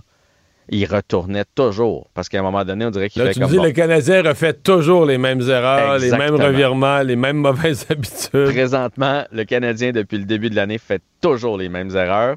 Même en début d'année, quand on réussit à revenir, c'était pas parfait. Les erreurs, on les répète. Des mais ça, c'est une des. de Mais on se parlait de, de- de mauvais plis qu'on train de se prendre. S'il y a une chose qui frappait dans le premier mois, le Canadien n'abandonnait pas. hein. Le Canadien est revenu Mhm. de l'arrière plusieurs fois. Et là, c'est hallucinant comment il abandonne. Là. Euh, contre le Kraken, là, bon. D'abord, quand il donne un but, il en donne deux. Il en donne tout de suite un deuxième. C'est toujours, c'est toujours ça, toujours instantané. On dirait qu'ils sont sonnés par le but. Là, puis dans le- dans- On dirait que les adversaires le savent aussi. Le Canadien est sonné par un but et c'est le temps, mettons le paquet. Chaque avant, on va en marquer un autre. Il en marque un autre. Puis à 2-0, tu le sais, tu le sens. Il n'y a plus de son, plus de lumière. La game est finie. On a juste hâte que ça finisse. Personne qui essaye de remonter. Là. Ben moi, je te ramène ça à Nick Suzuki. Ou il est blessé présentement, ou il est brûlé comme ça se peut pas. Mais puis j'ai vu qu'on l'a fait jouer 17-18 minutes il y a quelques matchs. Il est revenu à 21 au dernier, mais on a essayé de le ménager un peu. C'était par lui que ça passait les retours. Quand on revenait, c'était lui qui mettait la table à Suzuki. Là, on dirait qu'on regarde vers Nick, puis Nick, il a l'air il a l'air brûlé. Il crée plus rien ou presque à l'attaque, déjouer l'adversaire. Ça, c'est, tu vois qu'il est, soit qu'il est blessé, soit qu'il est au bouchon. Puis là, ben, t'as perdu Monahan comme deuxième centre. Fait que, honnêtement, je pense que les gars se regardent sur le banc puis faire bon, c'est 2-0, on fait le retour alentour de, alentour de, et là, on trouve pas qui va prendre charge, qui va aller marquer un but pour peut-être amorcer une poussée pour le Ouais. Canadien. Ça ressemble pas mal à ça. Avoue, est- avoue que Nick Suzuki, il est pas l'ombre de lui-même. Non, non, non, c'est plus le même, c'est sûr, c'est sûr, c'est sûr. Hey, parle-moi de, mais- de ces, ces chances, là, la loterie là, de la Ligue nationale. C'est, quoi le. Oui. On a parlé de ça cette semaine, je n'avais pas les, statistiques exactes. Donc, la première équipe, présentement, c'est Chicago, c'est 18,5 chances si tu finis euh, dernier. Euh, le Canadien, présentement, est sixième avant-dernier, mais on pourrait quand même se faire dépasser là, par euh, San Jose, par exemple, qui a juste un point. Donc, présentement, en sixième place, ça nous donne 7,5 chances dans le boulier. Donc, autrement dit, sur 100 boules, on en a 7,5. Et la bonne nouvelle, Mario, c'est que le Canadien a aussi le premier choix des Panthers de la Floride, comme tu sais. Et les Panthers, présentement, sont dixièmes. Et quand tu es dixième, ça te donne 3,5 chances. Donc, si on additionne. On aurait 11, 11 boules sur, sur 100 dans le boulier. Ouais.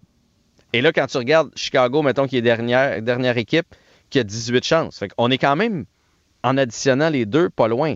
Et là, si San Jose nous dépasse, c'est une boule de plus. On tombe à 8 Je pense qu'ils vont finir plus bas, le Canadien. Je pense pas présentement, je pense qu'ils sont la pire équipe de la Ligue. C'est juste que c'est par rapport à Chicago et tout ça, bon, là, ils, ont gagné un peu trop au début, là.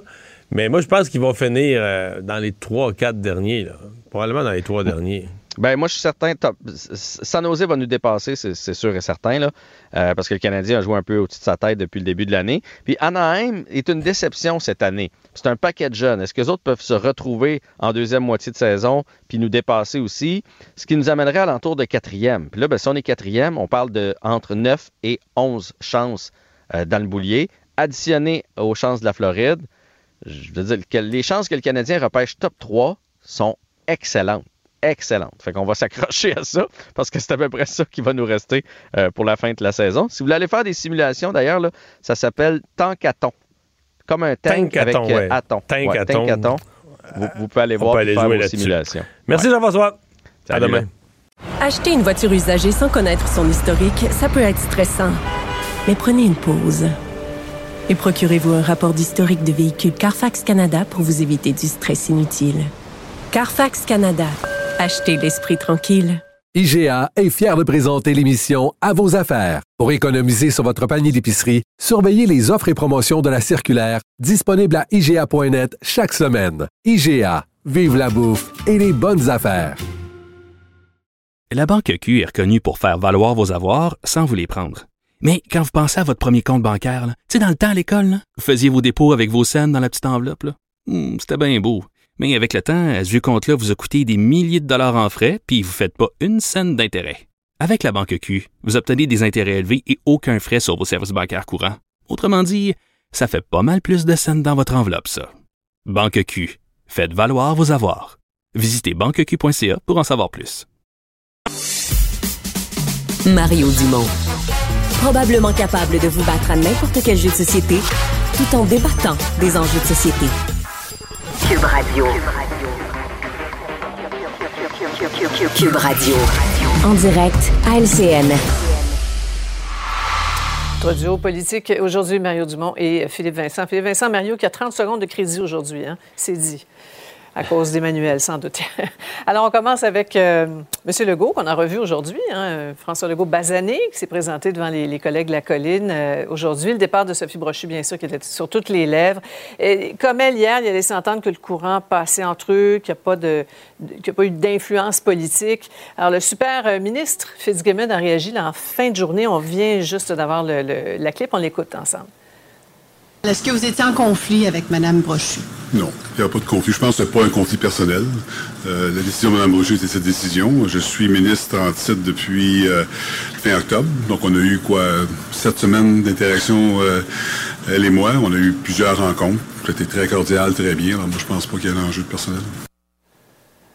Voilà. Alors, Mario, on a un peu l'impression qu'il y a des choses qu'on ne saura jamais. Hein? Oui, mais, mais en même temps, il y a une chose qu'on sait, là, c'est que Mme Brochu est partie.